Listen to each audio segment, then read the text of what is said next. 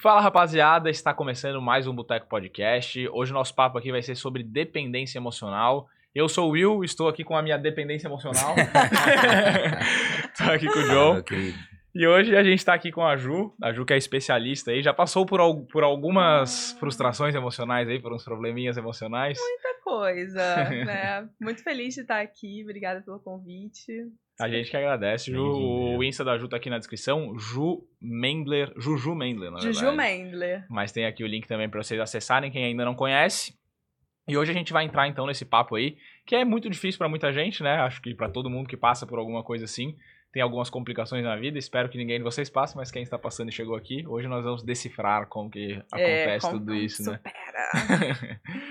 É, antes da gente começar só então, vou agradecer aqui os nossos patrocinadores que apoiam o nosso projeto. O pessoal da VIP Promotora de Crédito, o pessoal lá da VIP Promotora de Crédito, eles antecipam o teu FGTS. Então, além do problema emocional, muita gente tem problemas financeiros, né? Infelizmente. Às Então, vezes tá ligado Às até, né? vezes tá Total, ligado, total. às vezes tá ligado. Eu vi hoje, eu tava falando com a minha mulher, até eu vi um dado hoje que as pessoas se separam, 57% dos divórcios no Brasil, a causa é problemas financeiros. Sério? Hum, Aham, Bastante, né? bastante coisa. Então, se você não quer ser uma dessas pessoas e precisa resolver um problema financeiro aí, fala lá com a galera da VIP Promotora de Crédito. O QR Code está na tela por ali. Está aqui na telinha. O QR Code para vocês. Escaneia aí, fala com o pessoal da VIP, vocês já vão cair para mandar uma mensagem escaneando aqui o QR Code. Só manda ali que vocês têm interesse e tal. Já vem uma mensagem até pré-pronta. Eles te atendem super rápido e estando tudo certinho, em até 3 horas o dinheiro tá na tua conta. E o que dinheiro é esse? É o dinheiro do teu FGTS que é antecipado. Então, até 10 anos de FGTS que você consegue antecipar aí com a galera da VIP Promotora de Crédito, atendimento top, rapidinho o dinheiro tá na conta aí para você resolver os seus problemas. Hoje, ah, hoje é uma sexta-feira, mas nós não estamos ao vivo, né? Mas estamos É. gravando na sexta. Então, para quem gosta de tomar uma cerveja aí, que sexta-feira normalmente a galera gosta de tomar uma, a gente é apoiado aqui também pelo pessoal da Lupe Cervejaria. O pessoal da Lupe Cervejaria tem mais de 18 tipos de cerveja. Tem uns barzinhos deles aqui em Floripa, em Coqueiros e na Lagoa. Tem a sede deles em Santa Maria da Imperatriz. Santa Maria da Imperatriz. Santa Maria da Imperatriz, um vale bem bonito que você pode ir lá passear também, experimentar cervejas. E se quiser pedir pro teu evento, final de ano chegando aí, quer pedir pro teu evento, também faz o teu orçamento lá com o pessoal da Loop, que eles mandam a cervejinha no capricho, fazem consignado. E se falar que viu aqui no boteco, eles vão fazer alguma coisa diferente aí pra vocês que não está combinado, mas fala aí que viu que agora eles vão ter que fazer. E se você quiser gravar o seu audiovisual, né, igual a gente tá fazendo aqui, um podcast bonitão, altas produção, também fala aqui com a gente, o pessoal do Boteco Studio está pronto para atendê-lo e fazer um audiovisual sinistro, que hoje dá dinheiro, né, parece que esse negócio de oh, internet aí. Nossa! Ó, você pode ir na praia e ganhar dinheiro. Trabalhando online. É, exatamente. Coisa bem boa. Que é o que tá fazendo aqui Como meu namorado fala, você tá dormindo e ganhando dinheiro. Dormir e ganhar dinheiro, coisa boa. Ju, bem-vinda mais uma vez. Ah, obrigada. Pra gente entrar nesse nosso papo, então, eu queria vir com uma pergunta já bem direto ao ponto, assim, né? Aham. Eu não sei se eu já passei por isso ou não, acredito que não, mas é, de onde que a gente fica dependente de fato de uma pessoa ou outra, assim, né? Porque a gente, a gente ouve muito, ah, dependência emocional, dependência emocional. Na minha visão, pelo menos, a- toda relação a gente tem um pouquinho de dependência um do outro, né? Mas aonde que isso começa a virar um problema, assim? Começa a virar um problema quando você, por exemplo, tá numa relação indigna e você não consegue sair dessa relação por sentir que precisa dessa pessoa. Então você não se reconhece mais. Você não sabe quais são seus gostos, seus sonhos, seus planos e você vive para o outro. Então essa é a principal assim, dor do dependente emocional e quando ela se torna realmente muito problemática e patológica. Aham. E tu, como é que tu vai perceber isso, assim? Tipo, se tu já tá nesse estado. Olha, eu costumo dizer que para você perceber uma dependência emocional, você precisa se fazer uma seguinte pergunta, tá? Como seria a sua vida sem essa pessoa? Existiria vida ainda? Porque por vezes as pessoas pensam assim: nossa, eu não conseguiria seguir. Eu não ia conseguir. Minha vida ia ficar aos pedaços, eu não sei nem o que eu faço daqui para frente. Então talvez você esteja em uma dependência emocional. E a dependência emocional, a pessoa que tá sofrendo a dependência não tem um perfil, ou tem? Tipo, ah, a pessoa geralmente que é mais quieta, ou pode pegar qualquer um de surpresa. Não, então, tem dois perfis que eu vejo assim muito. Que eu Aham. tenho uma amostra de dependentes emocionais grande no meu perfil, né? É, tem o dependente emocional ativo e o dependente emocional passivo. O que é o dependente emocional ativo? É, por exemplo, aquela mulher que ela até fala quando algo a incomoda, ela até cria um certo conflito ali, Só que quando, por exemplo, o cara ameaça ir embora, ela já fica desesperada e pede, por favor, fica, fica, fica, porque sem você eu não consigo viver.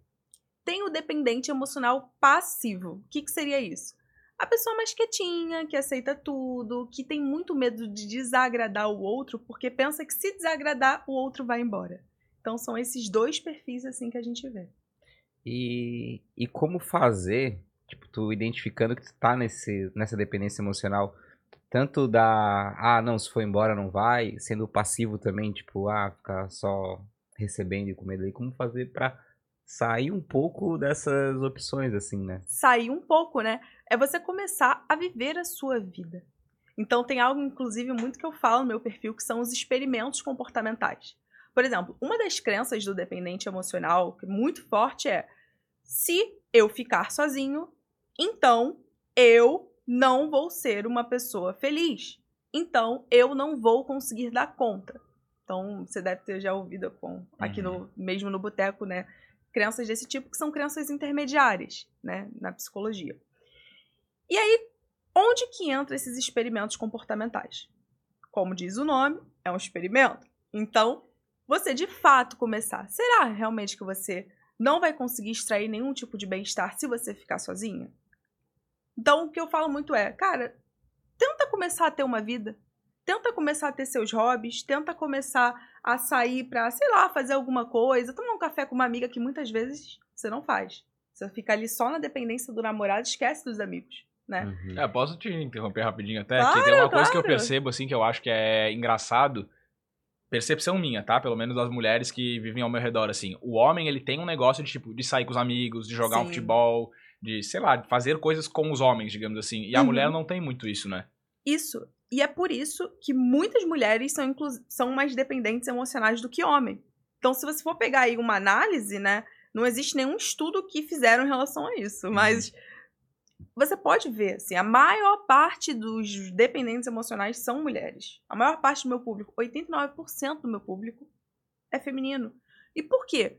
Porque o homem, ele ainda mantém os outros pilares da vida dele. Então, ele ainda sai com os amigos, ele vai pro futebol, ele ainda tem os hobbies, ele ainda tem os sonhos dele. A mulher, por vezes, ela é ensinada que ela precisa abandonar isso tudo para então se doar ao relacionamento. E é aquilo, se você tem como única fonte de felicidade na sua vida a relação, concorda que você vai ter muito mais medo de perder? Claro, porque Sim. se tu perde, você perde tudo, né? Não, tu perde, você perde tudo. Então eu gosto da analogia da casa, né? Imagina, se você coloca a tua casa sob um único pilar, o que acontece se esse pilar sair? A casa cai, uhum. literalmente. E, e tu mencionou aí no começo uma relação indigna, né? Sim. Existe caso de dependência emocional também na relação que é digna? Na relação que, teoricamente, seria saudável, né? Uhum. Quando a gente fala de dependência emocional a um nível é certo patológico, a relação já não é saudável, porque tem uma dinâmica dinâmica relacional uhum. conturbada. Porém, existem sim pessoas, né, que estão em um relacionamento que não é um relacionamento abusivo, tá? Uhum. É, um relacionamento abusivo é diferente de um relacionamento que não é saudável, tá? Então, como assim? Eu vou explicar. Boa. É, por exemplo, Relacionamento abusivo é quando a, o, algum parceiro comete abusos psicológicos ou físicos contra o outro. Uhum. Um relacionamento que não é saudável pode ser um relacionamento tóxico. Como assim? É um relacionamento onde você faz mais mal ao outro do que bem. E um relacionamento com dependência emocional é um baita de um inferno. Porque imagina, toda vez que, sei lá, você discorda da, do seu parceiro por qualquer motivo, o seu parceiro já faz um caos pensando que você vai deixar ele e entra em desespero. Ou então, por exemplo, ele cria uma situação de ciúmes absurdo, um ciúme por vezes patológico, porque tem muito medo de te perder e cria várias fantasias de que você tá traindo, de que você, por algum motivo, tá armando sair daquele relacionamento. Então, cara, isso é um inferno. Essa Dos dois lados, né? É, mas me parece, assim, que isso se gera um pouco quando a pessoa, ela é dependente da outra, não só emocionalmente. Né? Me, pelo que tu me falou assim, porque tu falou, ah, a mulher que às vezes ela tá em casa, ela abandonou tudo para ter aquele relacionamento. Sim. Então ela é dependente do cara não só emocionalmente, ela depende do cara para viver de fato, para ter um teto, para comer, é. Não, então, a dependência financeira, ela tá muito ligada com a dependência emocional. Eu vejo isso. Tanto Uhum. que, por exemplo, é algo que eu incentivo muito é a independência financeira da mulher. É, porque, de fato, eu vejo o quanto mulheres se submetem a casamentos, a relacionamentos onde elas estão em uma situação de colapso de saúde mental mesmo, mas elas se mantêm ali por não não, de fato, Júlia, eu não tenho como viver sem essa pessoa porque essa pessoa me provê, né? Vamos dizer Uhum. assim, 100%. Então, existe aí uma correlação sim, tá? Você não tá errado, não. Mas voltando ali pro digno do indigno. Do digno digno. Aham. Como é que ficou ali a situação? Que não, Ah, é. Me faltou a resposta. Mas, mas recapitula a pergunta. É do. É, tu falou ali da, da dependência emocional quando a pessoa tá num relacionamento indigno, né? Aham. E quando ela tem um relacionamento que Então. não é indigno, não sei se daí tem Sim, como sim, sim, falar, sim. e ainda existe essa dependência emocional. Então, pode existir. é, não é um relacionamento indigno, mas também não é um relacionamento saudável. Porque a dependência emocional por si só não é algo que torna a dinâmica do relacionamento saudável. Tá, mas. É que o relacionamento, pelo que eu entendi, tá tudo certo no relacionamento, Aham, só que uma pessoa é dependente da outra. Tá, daí Mas- isso faz com que o relacionamento não seja certo. Não seja saudável. Saudável. Mas ele é digno, porque, Porque, não, não tá vamos fazendo lá. mal pro outro. Tipo isso, né? Faz. né? Fa- O dependente emocional faz muito mal pro parceiro. E pra Muito ele mal. também, E né? pra ele Ah, também. tá. É, então é entendi, esse entendi, o ponto. entendi. Porque assim, é, Entendeu? o, É o dinâmica cenário, é, o cenário que eu vejo, né? Tô tentando ver aqui na minha cabeça, é um relacionamento entre duas pessoas que não é indigno, Aham. mas que tem uma pessoa que tem um, um como é que é a palavra agora? Emocional? Uma É, dependência uma emocional. dependência emocional. E como é que a outra pessoa, né, que não é, que não tem dependência, consegue ajudar a que tem, sabe? É tipo, Ah, massa! Isso é, É. massa. Tipo assim, como que eu me liberto da dependência emocional estando dentro de um relacionamento que aparentemente poderia ser um relacionamento saudável se não fosse essa dependência? É, como o outro também como pode o ajudar. outro pode Aham. ajudar. Estimulando justamente que o outro comece a se ver enquanto um indivíduo, não como uma extensão. Então, vou dar um exemplo aqui. O que acontece? O dependente emocional, ele passa, por exemplo, a absorver os gostos do parceiro. Ele passa a só comer o que o parceiro gosta, passa a sair só com os amigos do parceiro, passa a só fazer e viver a vida do parceiro e esquece da própria vida. Então, se, por exemplo, seu namorado, sua namorada é dependente emocional de você, é bacana que você estimule os gostos, os sonhos individuais dela, né? Então, de repente, sugerir, poxa, amor, que tal você não marcar um café com as suas amigas? Ou se é um caso de um homem, que pode acontecer, Uhum. Poxa, amor, que tal você de repente não, sei lá, sair pra, pra comer algo com seus amigos, sabe? Pra dar uma conversada, justamente pra você conseguir ampliar a rede de apoio dessa pessoa. Um outro ponto é você orientar que essa pessoa comece a trabalhar questões mais internas, como, por exemplo, a questão da insegurança, questão da autoestima, que tá tudo relacionado, questão do amor próprio, que tá tudo relacionado. Então, por exemplo, uma pessoa que não tem amor próprio, ela é, tipo assim, ela tá muito mais propensa a uma dependência emocional. Por quê?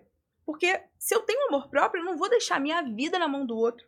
Eu não vou deixar os meus sonhos, a minha vida de lado pra viver a vida do outro. Faz Percebe? sentido. Uhum. A pessoa que se coloca assim no amor próprio, ela num relacionamento não pode ser meio egoísta? Então, amor próprio é diferente de egoísmo, né? Então, eu, é, por vezes a gente tem essa confusão, né? E eu sempre trago aqui a frase, quando me fazem essa pergunta, né? Júlia é egoísta. É, a, a maior frase, assim, da religião, que, né, que é amar ao próximo como a si mesmo, né? Não tem essa frase? Que, tipo, é Uhum. ze- teoricamente seria zero egoísta. Ó, olha pra essa frase. Amar ao próximo como a si mesmo. O que, que essa frase te diz? Que tu tem que se amar mais do que tudo. Não, que tu tem que se amar pra você conseguir amar o isso, outro. isso. Porque você vai amar ao outro como você se ama. Uhum. Nessa frase, pressupõe, né? Uhum. Então, amor próprio não é egoísmo. Inclusive, amor próprio é fundamental para que você ame outras pessoas. Imagina, é como se quando eu me desse amor, eu passasse a conhecer o amor. E a partir daí eu consigo externalizar esse amor também. Pra mim, o sentimento amor, ele não tem como ser egoísta, no caso. Tipo, senão não é amor, tá ligado? Hum. Na minha opinião, assim, né? Mesmo que seja próprio. É, não é, porque, cara, amor é um sentimento muito bom, assim. Não tem como ele ser ruim em nenhuma situação. Senão ele deixa de ser amor, entendeu? Eu, a partir do momento que ele é egoísta, tá, não é amor então. É egoísmo, tá ligado? Tipo, tem uma, uma linha tênue, assim. Vamos supor, se a minha mulher fala pra mim assim, cara, eu amo ela. Ela fala assim, cara, eu tô infeliz no nosso relacionamento, eu não consigo mais e eu preciso ir. Pra mim, o amor é. Então tá Deixa aí. bom. Aham. Amor é sobre deixar ir É. também. Então, nossa, se você, por exemplo, tá obrigando uma pessoa a ficar dentro de um relacionamento, por exemplo, seu ex chegou ama. pra você e falou que não quer mais estar com você. Aí você fica lá se humilhando, implorando pra que ele fique, mesmo ele querendo ir embora. Cara, não é porque você ama, é porque você tá dependente. Aham. É, tipo isso que eu Porque dizer. quando você ama, você quer que o outro fique bem, você quer que o outro te traga paz, Sim. né? Não, e, e também, se tu pede pra ficar e a pessoa tá falando que não tá bem no relacionamento, é, tu realmente, de fato, talvez não ame a pessoa, né? Exato. É, eu, eu acho que esse ponto, porque, cara, é igual, no meu relacionamento também. A minha namorada falar pra mim, cara, eu não te amo mais e, e quero sair fora porque eu quero ficar bem, eu vou falar, pô, se ela quer ficar bem, se é melhor sem mim, que, que fique melhor sem mim, porque eu não quero que fique ruim, sabe? Só que o lance é que as pessoas. Deu um elas... apagão aqui agora. É, deu um apagão, mas tudo bem. Vai querer parar? Não, não, Não, não. de não. boa. É, o que acontece é que, tipo assim, ah, as pessoas, em geral, elas acabam fazendo uma grande de uma confusão entre amor e dependência, Uhum. né? Então, o dependente emocional, inclusive, ele fala muito assim: eu insisto nele, mesmo ele me fazendo sofrer muito, porque eu o amo. E essa ideia desse amor sofrido, ele vem muito do filme, né? Uhum. Então, aquele amor Romeu e Julieta, onde para, por amor eu morro, né? Essa ideia, ela só dá certo na televisão. Na vida real, não dá certo. Não dá. Você pode ver todo mundo que tem essa ideologia sofre absurdamente na Uhum. vida e colapsa na saúde mental. Então, assim, é sobre você entender que amor não é sobre sofrimento. O amor é bom. E quando eu falo isso, tem gente que fala assim, não, o amor dói. Eu falo, cara, o amor não dói. O amor é bom. Ele faz bem, sabe? Amar, amar é um estado, né? Quase como isso. É, eu Uhum. concordo total. É, tem uma coisa que eu acho que acontece bastante hoje em dia também, que às vezes é quando o outro fala, ah, não, não te amo mais, já acabou o nosso relacionamento. Porque hoje tá muito simples fazer isso também, né? Eu acho que não é também deixar que sempre aconteça, ah, beleza, falou que tá com problema, vai embora. Não, é tipo assim, Não. cara, eu te amo, vamos tentar resolver essa situação, né? Vamos ver se acabou mesmo ou se tem alguma coisa que a gente possa fazer. É, eu acho que sem, tipo, tem que ter a medida ali também É. da parada, que não é, ah, Exato. discutiu, vai cada um pro seu canto e acabou. Não. Né? Que hoje acontece muito, pô. acontece muito, as relações hoje são líquidas, né? O que, que são relações líquidas? São relações que começam muito rápido, terminam muito rápido. Então hoje você encontra o amor da sua vida em uma semana, no mês seguinte, o amor da sua vida já tá com outra e, né, bem caótico assim. E eu vejo que é justamente porque as pessoas, elas falam que amam, mas elas não amam, na verdade. Elas estão apaixonadas e existe uma baita diferença entre amor e paixão, né? Uhum. A paixão, ela é aquela coisa excitante, você quer falar o tempo todo com a pessoa, você quer Avassaladora ali, ver, né? a- o tempo todo a pessoa exata, é avassaladora, aquele negócio, você fica até meio é, desnorteado, porque você tá com uma bomba ali de neurotransmissores, né? Dopamina, serotonina, adrenalina. Cara, você. A pessoa apaixonada, ela cruza o oceano pra poder, né? Você não tem. Inclusive, eu falo isso. Cara, você não tem dúvida quando uma pessoa tá apaixonada por você, que ela faz. Entendeu? Uhum. Ela dá. Não existe essa de, ah, não tenho tempo na semana. Ela arruma um tempo. Entendeu? Verdade. Agora, não. O amor, por vezes, ele é mais calmo, até chato, um pouco entediante. Isso faz parte, né? Não é essa ideia de, ai, instabilidade, né? O amor é mais estável, é mais tranquilo. É uma coisa um pouco mais plena, assim, né? É mais pleno mesmo. Não é essa. Nem não é feito de jogos emocionais, por exemplo. Joguinhos, sabe? Sim, sim, total. Ah, o bom se fosse, né? No meio do amor ali também tem uns negócios de paixão, né? Ah, mas pode ter, né? Dá pra manter aceso o foguinho Não, ali. mas dá, claro. Dá pra você, dá para você manter acesa, né, o amor de diversas formas. Então, assim, é, inclusive esse é o segredo de relacionamentos duradouros, né? Pessoas assim, é claro que eu sou super nova. Sempre que eu falo assim, as pessoas falam: "Ah, você é super nova, você tá falando de relacionamento duradouro". Mas é porque eu estudo, eu fiz várias pesquisas sobre essa questão de relacionamento duradouro, longevidade. Então, conversei com algumas pessoas que é, tinham relacionamentos bem duradouros, né? E, cara, o que você via ali é que praticamente eles tinham uma comunhão onde eles entendiam que o relacionamento é uma parceria. O relacionamento é uma parceria. No sentido de, cara, a gente vai tentar se comunicar, a gente vai conversar e tentar chegar a um lugar comum com respeito e com carinho. Sabe? É, que quando vira um contra o outro, que acontece muito, né? Tipo, tem muito relacionamento que a gente vê que, tipo, cara, tá um contra o outro, não é os dois juntos. Não é os dois juntos. É, é exatamente. Tem muita gente que vai, inclusive, pra terapia de casal. Cara, você vê assim. O casal parece que tá brigando. Tipo assim, um é inimigo do outro, Uhum. né? Não, pera. Eu, eu, eu, eu falo assim, né? Imagina que você lembra durante o conflito que você tá falando com uma pessoa que você ama. Sim. Uhum. E isso já. É, pra mim tem isso, de tipo, acabou o respeito, acabou o amor, né? Acabou o Que- respeito, é. acabou o amor. E é isso que muitas pessoas não entendem, sabe? É justamente por, pela essa falta de amor. E daí, quando tá nessa situação, as duas pessoas elas estão juntas ali simplesmente por comodidade mesmo, né? Às vezes por dependência Comodidade. emocional um do outro. por comodidade. Inclusive, olha que interessante, dependência emocional e comodidade. Então, tipo assim, tem o que mantém a pessoa dentro de uma dependência emocional? Os medos que a pessoa tem. Então, o medo de ficar sozinha, por exemplo, é um fator que mantém a pessoa na dependência emocional. Como assim ser solteira? Como assim? Depois, nossa, 40 anos e solteira, hum, que problema e tal. Por vezes a gente escuta até falas na internet, né, de que mulher é solteira e tal. Ah, sim.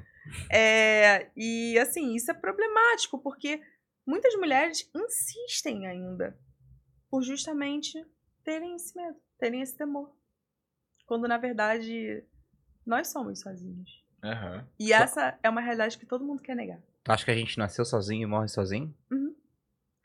Mas, mas sim, todo, todo relacionamento acaba. Seja ele por amor ou por decisão. Uhum. né? Então, assim, é...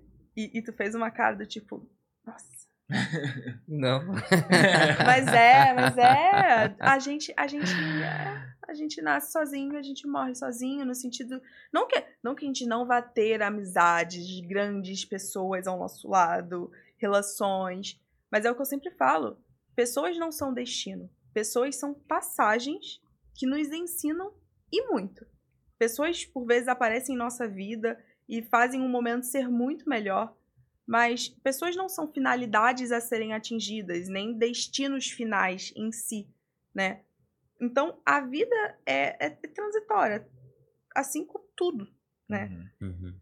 Então, por mais que isso seja meio... É real. É, eu vi esses dias alguém falando que. Eu acredito também que a gente é por si só, né? Acho que a gente tem Sim. uma caminhada meio que única, assim. Mas eu vi alguém na internet esse dia falando que, que isso não era, não era verdade. Não lembro agora o contexto, também não lembro os argumentos que usaram assim. Foi bem interessante, na verdade, deu outro ponto de vista. Interessante. É, Mas assim, mas, tipo assim, eu não, eu não vejo como você não ser sozinho é, no, no- Porque quando você morre, você carrega o outro. Quando você morre, Uhum. você morre. Uhum. né? É, eu tenho uma parada que, tipo, eu concordo que cada um é individual, que pro relacionamento funcionar, as duas individualidades têm que estar muito bem estabelecidas. Né? Eu- Muito. Eu, tenho, assim, a minha mulher, ela era ciumenta pra caramba, assim, né? Quando a gente era mais novo, tava na faculdade e tal, beleza, a gente é mais novo, a gente é mais imaturo também, né? Vocês Faz parte do... Tamo há nove anos? Acho que é uns nove anos. Nossa, Caramba, que É. Mas, tipo, ela era muito ciumenta. E daí, com o tempo, foi perdendo isso. Porque, tipo, vai pegando confiança, vai entendendo que, tipo, é. E mesmo que aconteça alguma coisa, ela continua bem. Tipo, beleza, eu traí, fiz merda, tudo certo. Quer separar? Separa. Tipo, sabe? Se é uma coisa que é inaceitável pra ela, ela sabe que hoje ela tem. Ela consegue seguir a vida dela sozinha, né? Eu, pelo menos, eu acho que ela Sim. pensa assim. Porque pelas Sim. atitudes que mudaram, eu Exato. tendo a levar pra esse lado. Só que eu acho também que tem muitas pessoas que hoje aceleram muito o processo e daí fazem escolhas precipitadas. Vou dar um exemplo. Tipo, a gente casou faz dois anos, eu acho. E a gente já tava junto há sete anos, já morou junto. Então, tipo, testou bastante coisa da vida. E hoje a galera, tipo, se conhece num mês tá namorando, no outro tá morando junto, dá um ano, casou. Só que, pô, pra mim, né, aí cada um acredita no que quiser, mas, tipo, a escolha de casar é eu quero passar na minha vida com você, né? Então, Sim. E as pessoas, pra mim, não, tipo, casa, ah, dá dois anos, separa. Tipo, eu falo, porra, então por que casou, tá ligado? Tipo, pra É. ficar dois anos casado. Porque casou na paixão. Uhum. Por que, que os casamentos hoje estão acabando muito rápido? Porque as pessoas casam quando estão apaixonados. Quando quando você tá apaixonado, o que acontece, né? Quando você tá apaixonado, você tem, passa por duas coisas. Primeiro, você idealiza muito a pessoa. Você cria um personagem na sua cabeça que não existe, que não condiz com a realidade, porque ninguém é perfeito e você cria a imagem de uma pessoa perfeita. E para manter essa imagem dessa pessoa perfeita, você nega qualquer tipo de defeito dela. Então, quando você está apaixonado, você fica cego. Por quê? Por causa justamente disso, não quer olhar. E é por isso que muitas mulheres, no início do relacionamento, elas ignoram sinais de que aquele cara não é para elas. Ou vice-versa, de que aquela mulher não é para ele, Uhum. né? Então, assim, os perigos da paixão. Por isso é importante esse tempo para você desenvolver, conhecer. Porque relacionamento também não é só sobre paixão e amor, né? Sim. Sim. Eu acho, assim, tem o lance ali da, de casar também na fase da paixão ali, né? Que realmente é um contraponto. Mas uma vez eu ouvi, e eu concordo bastante com o ponto, que os casamentos hoje têm mais divórcios porque as mulheres estão mais independentes Sim. e não aceitam tanta coisa quanto os nossos avós faziam com as nossas avós. Perfeito. É entendeu? isso também. Tipo, ah, o, o avô saía na sexta-feira, voltava só na terça-feira. E daí a Bravo. mulher. Zoeira. É. ah, tá bravo. Exato. E daí a mulher em casa, tipo, tinha que aceitar e ficava ali e levava um relacionamento pela barriga, que era obrigado. Tipo, ah, tu não pode separar, casou é pro resto da vida, tem que levar agora. E daí, hoje em dia, as mulheres estão mais independentes, não tem essa visão de que é obrigada a terminar com o cara o resto da vida Uhum, e nem aceitar desaforo, né? Então, exato. tem esse ponto também, né? Dos relacionamentos não serem tão duradouros pelo fato também da mulherada não aceitar qualquer coisa, né? Claro. Mas a gente conseguiria enxergar antes de casar, entendeu? É isso que eu falo. Tipo, as pessoas não vivem o relacionamento antes de casar. Tem a parada que daí eu sou um pouco contra, né? Minha opinião daí, quem achar que tá errado, beleza. Mas tem o negócio que a igreja indica ir morar junto só depois que casa, né?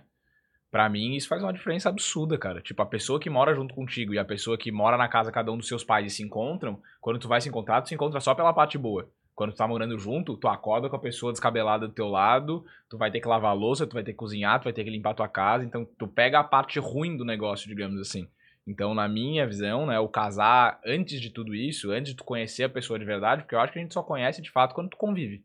Né? Tipo, ah, pegar a sua parte boa. Quando a gente namorava, ela fazia faculdade à noite, eu de manhã, trabalhava à tarde, final de semana a gente se encontrava. Porra, coisa boa, se encontrar pra tomar uma. Né? Aí é fácil. Mas daí quando vai morar junto, que tu descobre quem é outra pessoa, então eu acho que a pessoa tá preci- as pessoas hoje precipitam o casamento, sabe? Tipo, tu Uhum. casa antes de saber quem que é o outro de verdade. Daí, pô, É, fatalmente vai quebrar a cara, assim. É que como eu não sou uma pessoa muito ah, de religião, daí não consigo seguir esses, esses passos, assim, né?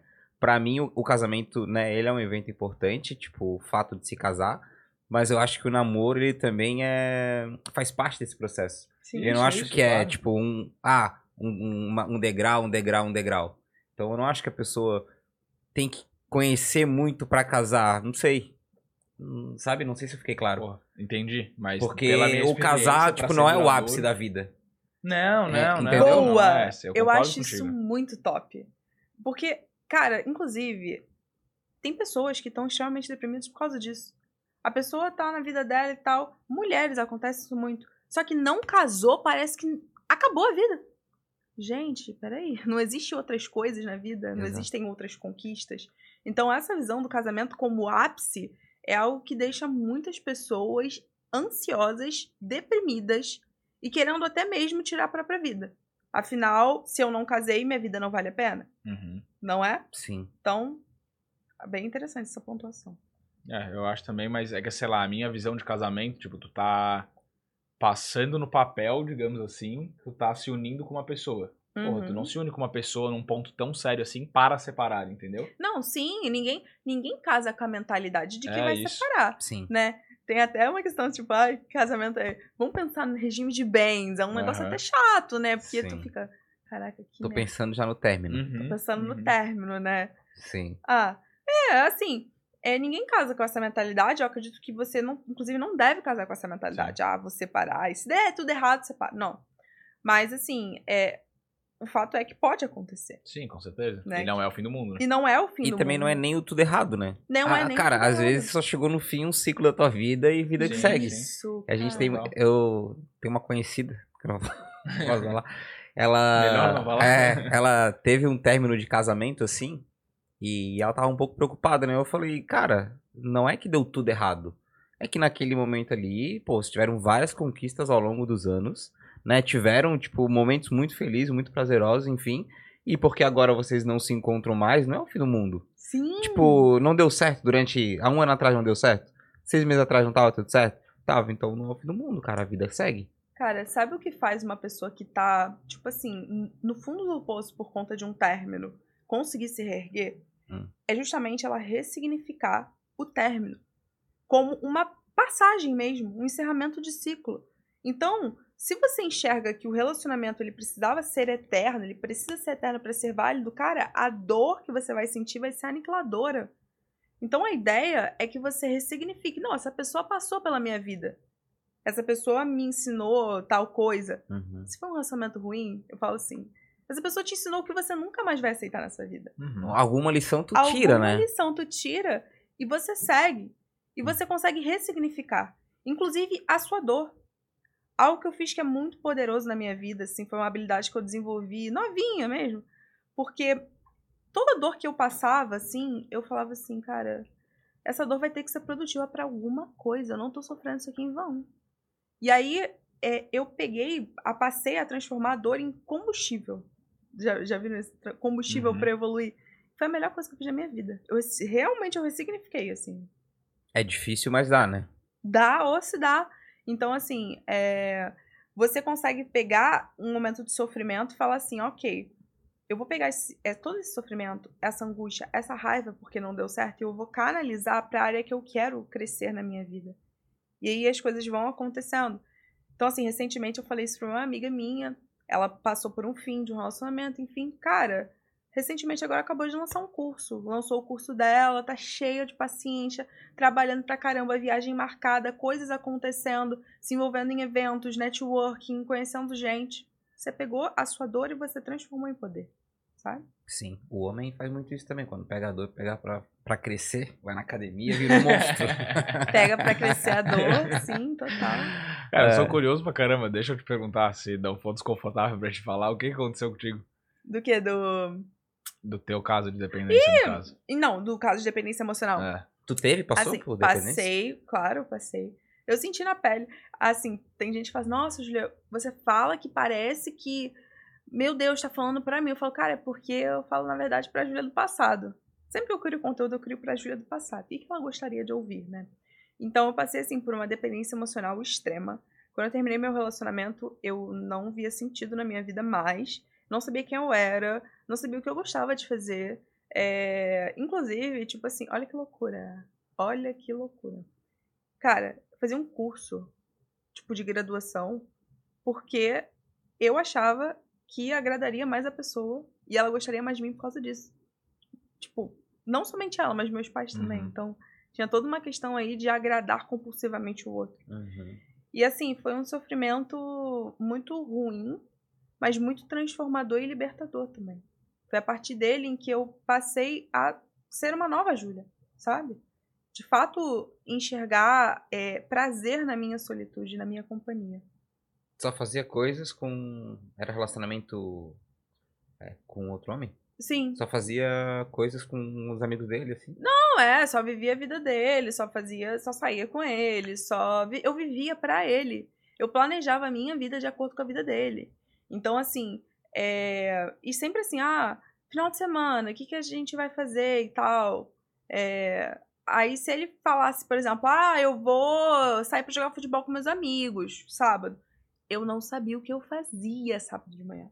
Eu ficava assim, igual um pato tonto, porque a minha vida era ditada pela vida dele né? E eu não conseguia ficar sem ele. Era uma dor infinita de eu chorar compulsivamente. Eu era muito com muito ciumenta, tinha muito medo de perder, sabe? Muito insegura. E tu tinha amigas que te chamavam pra fazer coisas? Eu não tinha amigas. Eu era dependente emocional. É, eu abandonei qualquer tipo de amizade que eu tinha. Eu não tinha amiga. Os amigos não conseguem se aproximar. Não consegue. Porque, assim, você. O dependente emocional, ele abandona os amigos. Então, assim, é muito claro. Você Sabe aquela amiga que você não consegue chamar pra sair? Ela sempre tem alguma coisa com o namorado. Não, porque hoje eu vou ver meu namorado, porque hoje eu vou, sei lá, vou pra festa do tio do namorado, porque não sei o que. Ela nunca tem um tempo pra vida dela. Pois é, eu era assim, e isso é muito dependente emocional. Tanto que um dos princípios pra você sair da dependência emocional, eu falo, cara, você precisa começar a expandir a tua rede de apoio. Ter outras relações na sua vida, sabe? Pra você ter uma vida. Uhum. E como é que tu fez isso? Então, primeiro eu tive a consciência, né? Cara, eu tô. Isso, isso não é normal. Isso não é normal. Esquecer de mim, viver dessa forma, isso não faz parte. Eu não quero uma vida assim. Eu, quando eu me dei conta disso, eu comecei a olhar pra minha vida. E a minha vida tava assim. Eu tava insatisfeita na minha área profissional, eu tava insatisfeita comigo, eu tava insatisfeita com a minha aparência, eu tava insatisfeita com o meu autodesenvolvimento, eu tava insatisfeita com tudo. E o motivo é muito claro. O seu tempo você não usa para a sua vida, você usa para o outro. E eu falei assim, cara, eu preciso sair daqui. Eu preciso dar um jeito. E aí, a prime... uma das segundas, né, eu falei primeiro, a segunda coisa que eu fiz foi parar de ter medo do sofrimento. Eu falei, cara, eu vou sofrer nesse percurso e tá tudo bem, sabe? Só que eu preciso entender que o outro não me quer mais.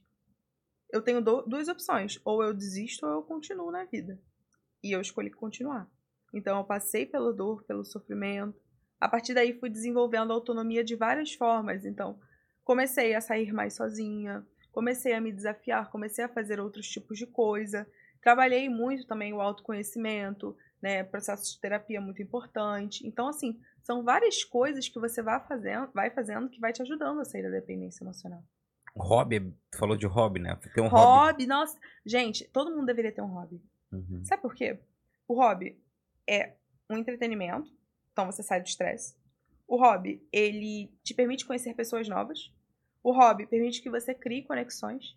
O hobby, você tem a turma, tipo, a turma do, da dança, a turma da natação. Te dá um senso de coletividade. Eu acho que todo mundo deveria ter um hobby.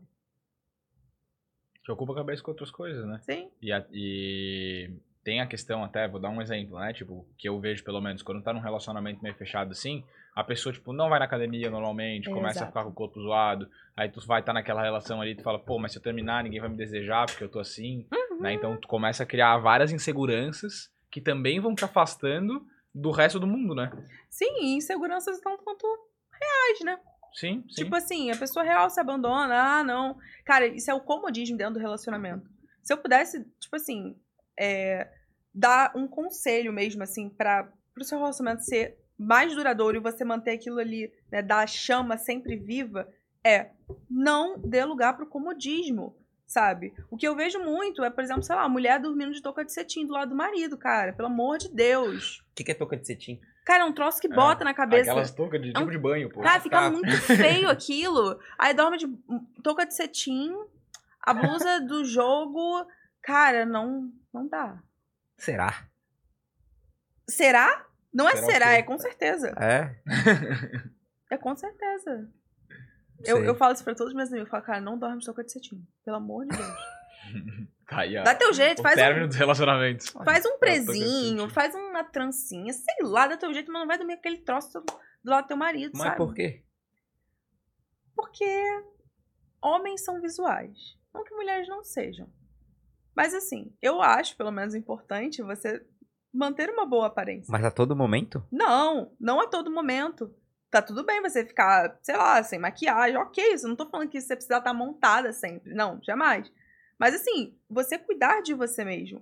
Então, cara, imagina um meme que, que é uma mulher com touca de cetim, com uma blusa larga, assim, sei lá, toda rasgada, toda furada, sabe? Isso, isso, sei lá. Isso é uma opinião minha mesmo. Sim, sim, sim. Tô Sabe? tentando só Não- entender. Não acho legal. é que pra não. mim eu não. Pra você não. Tu gostaria? Gostar é diferente do. Então, mas daí é isso. Essas são as pequenas Não, coisas deve que com o tempo vão. Claro, pô. Se tu não gosta do jeito Não, todo não, dia. Tá. Não é não gostar, é gostar. Eu entendo, mas, mas é exatamente isso. A maioria dos homens não se incomodaria se a mulher dormisse de touca de cetim do lado deles. Não se incomodariam. Só que, na verdade, é porque eles não percebem o quanto eles gostariam que a, se a mulher fizesse isso. Quer ver uma coisa besta? Pijaminha sexy. Não, pijaminha sexy. Outra parada. É... Quer ver? Eu usava hidratante sem cheiro. Uhum. Tipo, sem perfume. Beleza, pra dormir e tal, ficava sem cheiro. Aí eu passei a usar hidratante com cheiro. Aí o meu namorado falou assim: Nossa, eu nem sabia que eu amava te sentir tão cheirosa assim. Significa que o hidratante sem cheiro é ruim? Não, que ele não gostava, não. Mas que ele. Isso, nossa, isso dá uma certa atração pra ele, o cheiro bom, sabe? Uhum. Então, são pequenas coisas. O relacionamento ele é feito de pequenas coisas. Não, entendi. Pra manter os dois estimulados, né? Eu vi um caso esses dias, pô. É bom o caso. Eu quero saber a opinião de vocês. O que, que vocês fariam nessa situação? É desconhecido? Oi? Não, não. ah, eu o bom, é, o bom é quando é Eu conhecido. tava né? ouvindo o Pretinho Básico, que é um programa regional aqui do, de Santa Catarina. Já ouviu o Pretinho Básico? Tu é carioca, né? Sou carioca. É, é um programa regional aqui do Rio Grande do Sul, Santa Catarina, que toca na rádio todo dia. Aí eles leem os casos da audiência, né? A audiência manda casos pra eles, tipo, o que que eu faço? E é um monte de retardado respondendo, assim, os homens bem pirados, assim.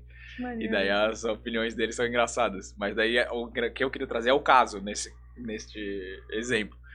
Foi, era um guri que, segundo ele mesmo, né? Ele, assim, eu não sou atraente, eu não sou um cara bonito, não sou um cara bem sucedido, não sou nada.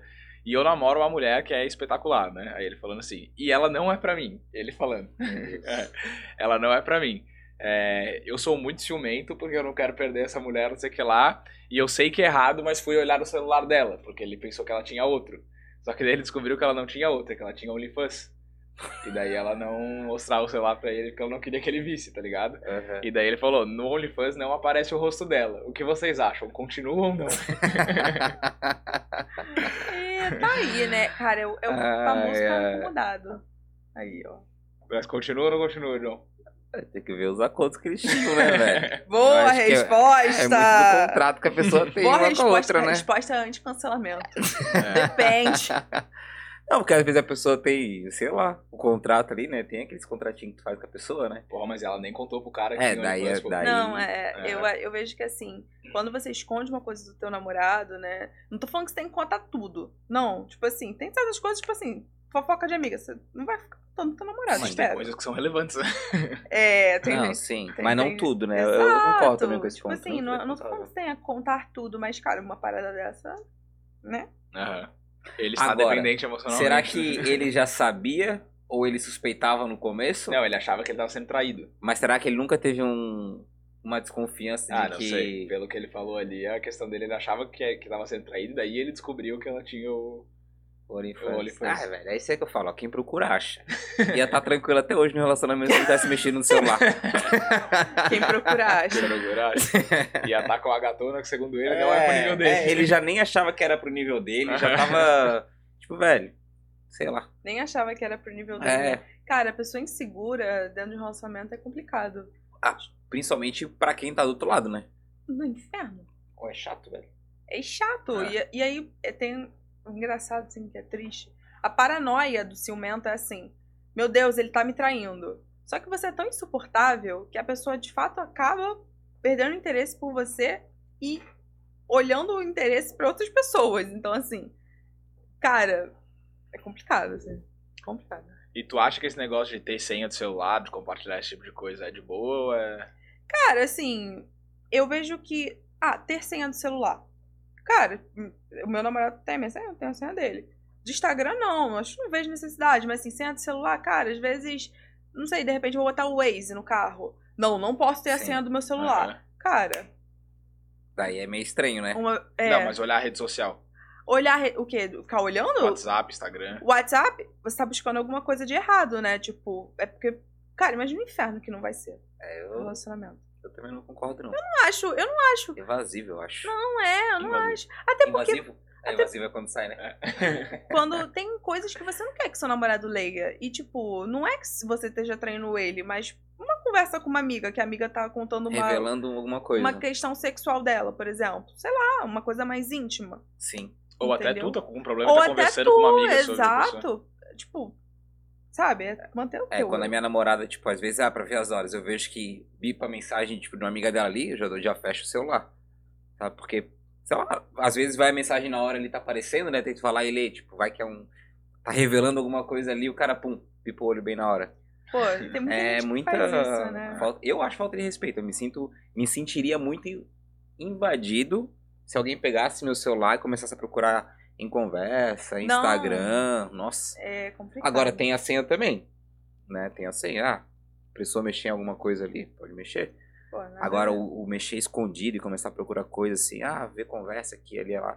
Tipo, imagina, ah, entra num grupo nosso, que a gente tem, rapaziada mandando besteira, aí de repente chega um, começa a relatar, um que é solteiro, começa a relatar algumas coisas, fez alguma cagada, tá lá no grupo, daí ela vai lá e lê.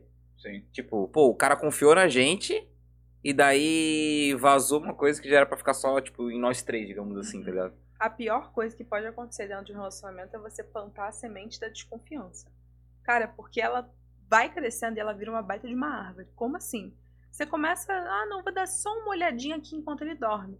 Daqui a pouco você tá compulsivamente querendo ver o telefone da Aham. pessoa.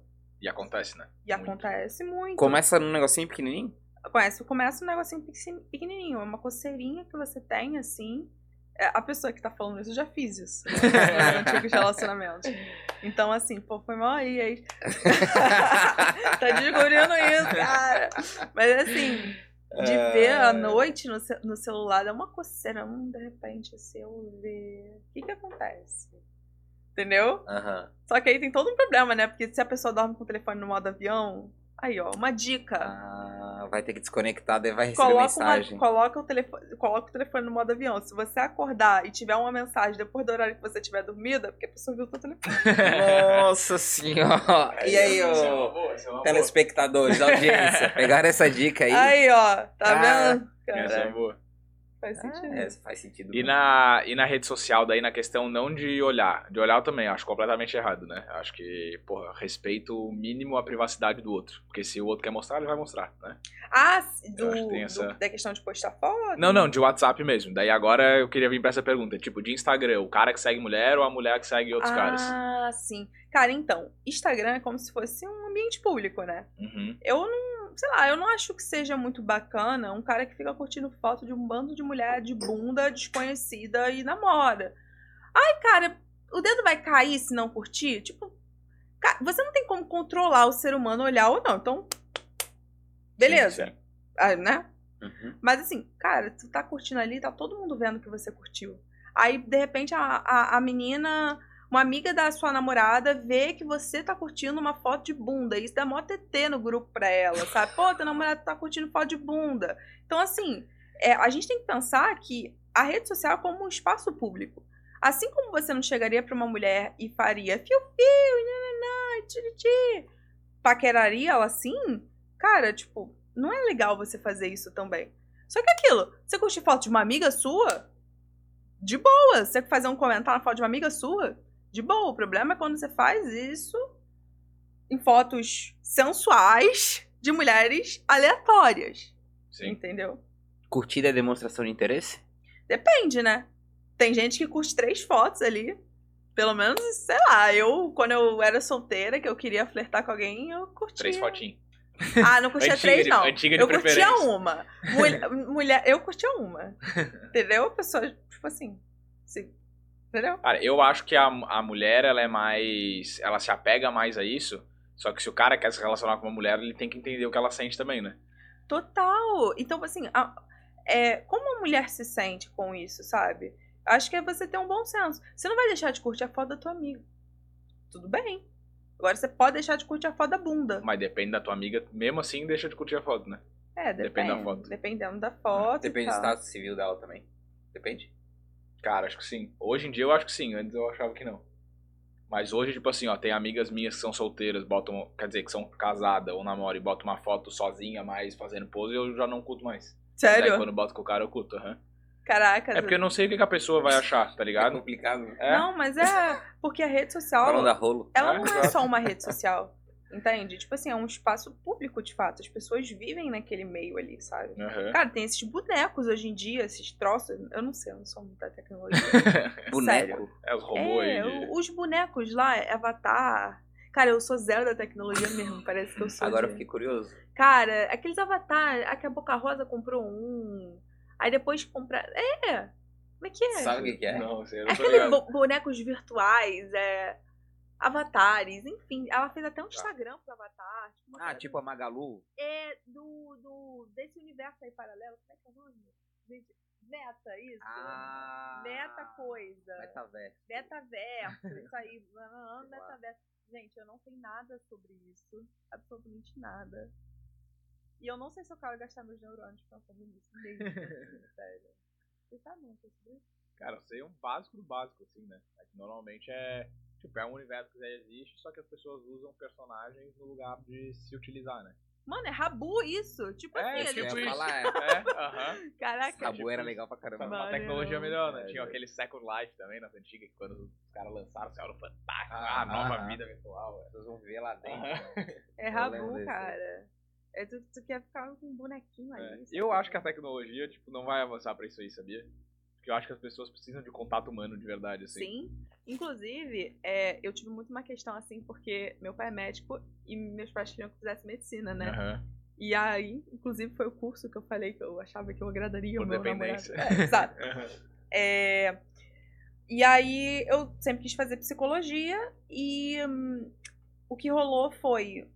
Eu tinha muito uma questão, eu falava, cara, eu vou ser pobre, meu Deus, eu vou ser pobre, cara, porque todo mundo fala isso pra você, não, fazer psicologia, parabéns, você assinou um contrato de pobreza, né? É uma tristeza em relação a isso, a mentalidade pequena que existe em- ao redor de de uma psicólogo profissão. fazendo uma grana absurda aí. Muito mais do que médico Uhum. muito mais do que médico. E essa ideia de que médico é rico é a maior bobeira do mundo. Cara, venho de família de médico, conheço muitos médicos, tipo. uh -uh. É, o médico ele é rico quando ele é empresário. Aí é uma, uma outra questão. Enfim, é, em relação à questão do, da psicologia. Cara, eu falei, un- uma das poucas profissões que podem, não vão nunca ser substituídas pela tecnologia é o psicólogo. Vo- Você pode colocar a maior. Quer ver uma parada? Eu sei que tu fez uma eu cara. pensei só. Pensou, mas eu- pensei. Eu vou dar um exemplo aqui. Sabe aquele filme? Eu, eu, cara, eu sou muito ruim de filme, porque eu não vejo televisão, não vejo, não gosto dele. Mas assim, eu vi outro dia, há muito tempo atrás, um filme. Outro dia foi ótimo. Um filme que o cara vai pro espaço e aí é. Calma, nossa. E aí ele faz psicólogo numa televisãozinha com um robozinho que pergunta: E aí, como você está? Ele fala: Ah, tudo bem. Nunca viu? Não. É um filme famosão. Qual o nome desse filme? Sério, um, um filme tipo de universo, sei lá, gravidade. Não, não sei se é gravidade. Não, não é. Que ele tem que ir pra, pra um lugar. Tá, tá procurando aí. Que ele tem que ir pra um lugar em específico, que ele tá com aquilo na cabeça, que ele tem que chegar, tipo, em outro planeta.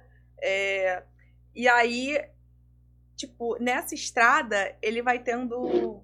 Ele vai sozinho, né? E ele todo dia de manhã ele conversa com uma maquininha, que é a terapeuta. E a maquininha é uma merda. E aí eu falei, cara, essa é a melhor demonstração de que a psicologia é pra sempre. Pra sempre não, pra sempre não existe. Mas que vai- dificilmente vai ser superado pela inteligência artificial. Cara, eu acho que não, porque nada, nada substitui o contato humano, o olho no olho. Isso eu acho A também. gente falou isso ontem, né? Aham. A gente falou Quarta-feira, quarta-feira. É? Aham, que é com, é, com o Fermento que É. a gente veio aqui, e a gente tava falando onde. Tipo, qual que é o futuro das coisas, assim, né? Com a inteligência artificial dominando as atividades básicas, digamos. Né? Que, porra, isso eu acho que é muito substituível e vai ser substituído. Né? Então, por exemplo, a gente tá aqui no YouTube falando, pô, daqui a pouco um podcast do Chorão trocando ideia com o Tupac aqui, dois caras que já morreram, porque a inteligência artificial gerou eles aqui igualzinho eles eram. né? Então, isso eu acho que pode acontecer. Mas a gente num evento presencial, ter contato com as pessoas, tipo, sentar aqui pra conversar, é diferente o negócio. É diferente, é o olho no olho, né? Mas olha que interessante essa questão do ser substituído, né? Puxando assim um pouco do lado do relacionamento. Essa, inclusive, uma grande paranoia do dependente emocional, né? O ser substituído. Então, nossa, se, se ele assume outra depois que termina, é como se a outra tivesse algo que eu não tenho. Então, em que ponto falhei? Aí a pessoa começa a se culpar, começa a se culpar. E até um momento que eu falo, cara, isso não é sobre você. As pessoas podem te substituir e tá tudo bem. Quando você entende essa realidade, você se liberta de uma dor enorme. E a partir daí você precisa entender que a vida do outro é sobre o outro, que a sua vida é sobre você, sabe? Então, assim, quando você falou assim, você lançou a substituição, eu pensei nisso. Tem um- uma frase que eu vi uma vez, não sei se eu vi, se alguém falou, mas fez muito sentido assim pra mim. Que todo mundo é substituível. A gente é substituível, né? Pode. Se a, John vai sair do podcast. Aí posso ter outra pessoa que substituir. Só que ninguém faz as coisas do jeito que eu faço. Sim, claro. Então eu sou único, né? Sim. Então a pessoa pode estar contigo ali, tu é única pra ela. Ninguém vai ser parceiro dela o tanto quanto tu é, da Uhum. forma que tu é. Mas que tu pode ser substituído, isso aí é Cara, normal, né? tem uma frase que é assim: você precisa reconhecer o seu valor tanto quanto você precisa reconhecer a sua insignificância. O que isso representa? Cara, você é um ser de valor, você é um ser único e você tem o valor que você se dá. Você é um ser importante de fato, ninguém consegue ser você. Mas também você precisa entender que no mundo existem 8 bilhões de seres humanos e que você não é a última bolacha do pacote. Então, é sobre você entender que sim, você pode, você vai ser substituído muitas vezes. Você vai ser rejeitado muitas vezes. E naturalizar esse processo é tão libertador. Uhum. Cara, é sensacional. Cara, a gente falava com os moleques quando era mais novo e tava solteiro em nossa festa da faculdade, a gente falava assim, melhor coisa na balada é tomar o primeiro não. Porque daí tu já tomou a primeira rejeição ali, cara, te O liberta aquilo ali. É, te liberta. Falei, irmão, já tomei um agora, velho. É Vou pra verdade. humilhação. Aham. Cara, eu descobri, inclusive, que tem gente que paga, né, mentoria pra aprender a conquistar mulher, que é tipo 50 mil. Nossa, eu tô dando essa consultoria também, pessoal. Tô enferrujadíssimo. Quer dizer, eu Gente. conquisto a minha todos os dias, né? Mas 50 mil eu dou consultoria também. 50 mil eles vão pra balada e aí ensina a chegar em mulher. Aí eu fiquei, "Ah, Cara, mas eu entendo, tá? você eu entende? entendo. Porque, cara, pensa uma pessoa que, tipo, sei lá, tá com uns 30 e poucos anos, é virgem, nunca conseguiu fazer nada. Cara, o cara é travado, ele não consegue, pô. Não consegue. Tipo assim, quando eu era mais novo, até eu conseguir começar a sair na. Tipo, me destravar de sair na balada e chegar e conversar com alguém e chamar pra dançar e tal. Pô, não é. Beleza, eu fui novo que aconteceu isso, mas eu penso um cara de 30 anos hoje que não consegue. Não, Pô, é. É eu foda, não- pô. Cara, eu não tenho nem assim essa, essa dimensão, sabe? Aham. É um eu imagino que deve ser um negócio complicado. A pessoa fica se culpando todo dia pensando nisso. Imagina que loucura, pô. É, deve ser difícil mesmo. É. Não sei se vale 50 mil. Pra mim não valeria, né? Mas Não, depende mas, do tamanho do problema da pessoa. Cara, se existe dor, tem alguém pra É, resolver. e exatamente. Tá tudo certo. Eu não condeno nenhum Exatamente. negócio. Não Aham. condeno. Só caso de aposta. Puta merda, caso de aposta eu condeno. Mas. Vocês têm algum patrocínio? Não, Não, o John era dependente emocional da casa de aposta dele. não. Aí Eu, parou. eu apostava. É. Daí parei Graças a porque Deus. Tava me incomodando. Eu ia dormir pensando no jogo, acordava de madrugada pensando no jogo, trabalhava pensando no jogo. Ô, dependência transtorno do jogo. porra. Dependência emocional do jogo. E é, de fato, as pessoas ficam dependen- dependentes emocionais do jogo, do Nossa, tá cachorro. maluco. Não é só do. Era do dinheirinho, eu acho, né? Tu vê o dinheirinho lá rendendo, um dinheirinho. Olha que interessante. Tem uma relação muito legal entre esse- a questão do jogo e o relacionamento. Que é o quê? Você já percebeu que existem muitas pessoas que são viciadas em. Por exemplo, a mulher some, aí ela aparece. Aí ela some. Ou o cara, o cara some, aí aparece, aí some, aí fala que gosta, aí depois some. Aí fala que ama, que quer tudo e depois fala que não quer nada e depois muda. Essa dinâmica de instabilidade, isso provoca um vício danado nos relacionamentos. E é o mesmo princípio do jogo, porque uma hora a pessoa te coloca lá em cima, uma hora você ganha, você tem a recompensa e outra hora você vai lá pro fundo do poço. A pessoa não te quer. E aí quando a pessoa não te quer, você quer falar assim, não, é, eu quero fazer com que a- ela me queira. Uhum. E é a mesma coisa do jogo Caraca. você ganha, aí você pensa, uau, que bom que eu ganhei. Aí você perde. Que merda, Agora tem que recuperar. mas eu preciso recuperar. Ah, e eu vou, eu vou tentar de novo. Aí você vai e perde de novo. Aí, aí depois você ganha. Viu como foi bom ter continuado? É o Uhum. mesmo princípio. Aí vai instalando essa crença na. É por isso que as pessoas, então, às vezes até sem saber, o outro lá que tá sumindo e voltando, ele tá alimentando um vício ali que talvez ele nem saiba, né? Não, é, exato. Nem sabe. mas às vezes tem uma maldade. Não, não, quero, não quero correlacionar, né? Tem a É. maldadezinha, mas ele tá colocando um viciozinho ali, né? Sabe o que é? É que tem gente. O cara, o cara que some e O canalha, aparece. né? O canalha. É o Dom canalha. Juan, ele, ele some, aí aparece. Ai, sabe o que, que é horrível? Que é assim: o cara some, aí no dia seguinte ele manda um oi amor. Pra te deixar toda confundida, toda confusa. E não é que ele não saiba, né? O ponto central é: ele não quer você, mas ele não quer te perder. Porque ele gosta da sensação que tem alguém ali. Entendeu? É como se deixasse alguém de step ali. Não, deixa a minha step. Inclusive usam esse termo. Em step aqui, sabe? Uhum. Então é realmente uma sensação de posse muito mais do que gostar de alguém. Eu só não quero perder. E é bizarro como. Daí eu vou falar da- de música mesmo, né? Das músicas de hoje em dia, da sociedade como um todo, como ela incentiva esse comportamento, né? Eu acho bizarro, assim, tipo, ah, as músicas de Dom Juan, de Canalha, de Cafajeste e tal, tipo, porra, o cara é idolatrado pelas mulheres, tá ligado? Cara, Isso é bizarro. Isso é, porque ele é visto como o bonzão. É. E aí você tem que ver os valores também da pessoa e da sociedade, né? Que são complicados, assim.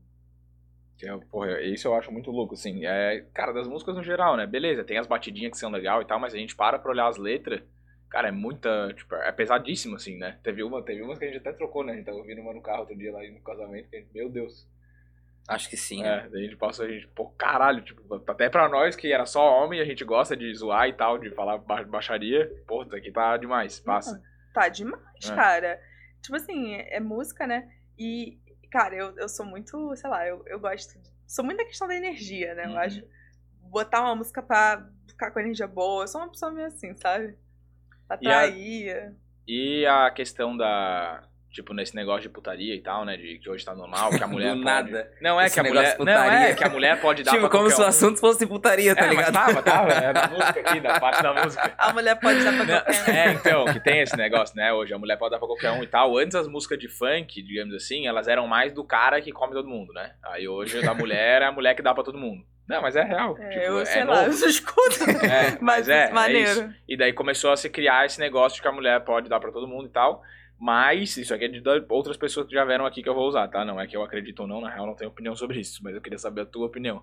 Aí falam que a mulher ela é muito mais dependente emocionalmente na relação sexual do que o homem. Que tipo, o homem que é o comedor, digamos assim, ele consegue ter uma transa e não se vincular a nada com a mulher. E dizem que a mulher, ela fica mais emocionalmente dependente do cara quando ela tem uma relação sexual.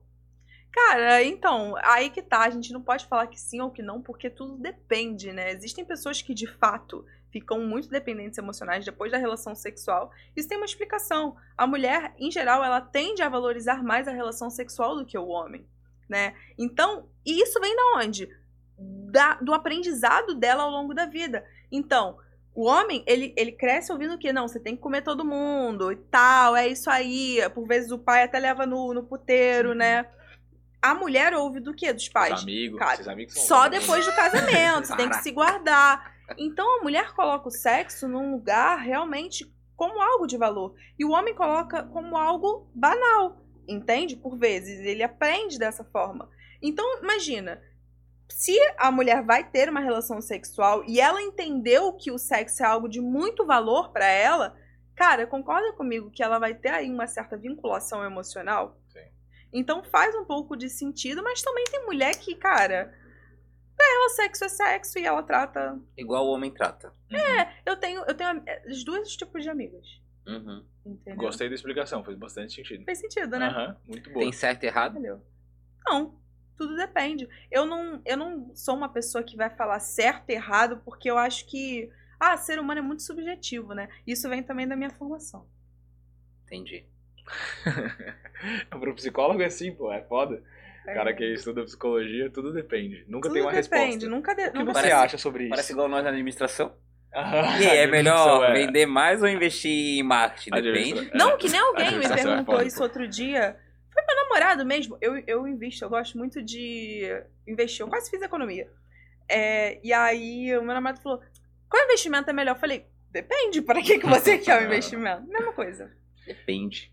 E tem uma, uma questão que daí isso é uma coisa que eu queria saber de ti também.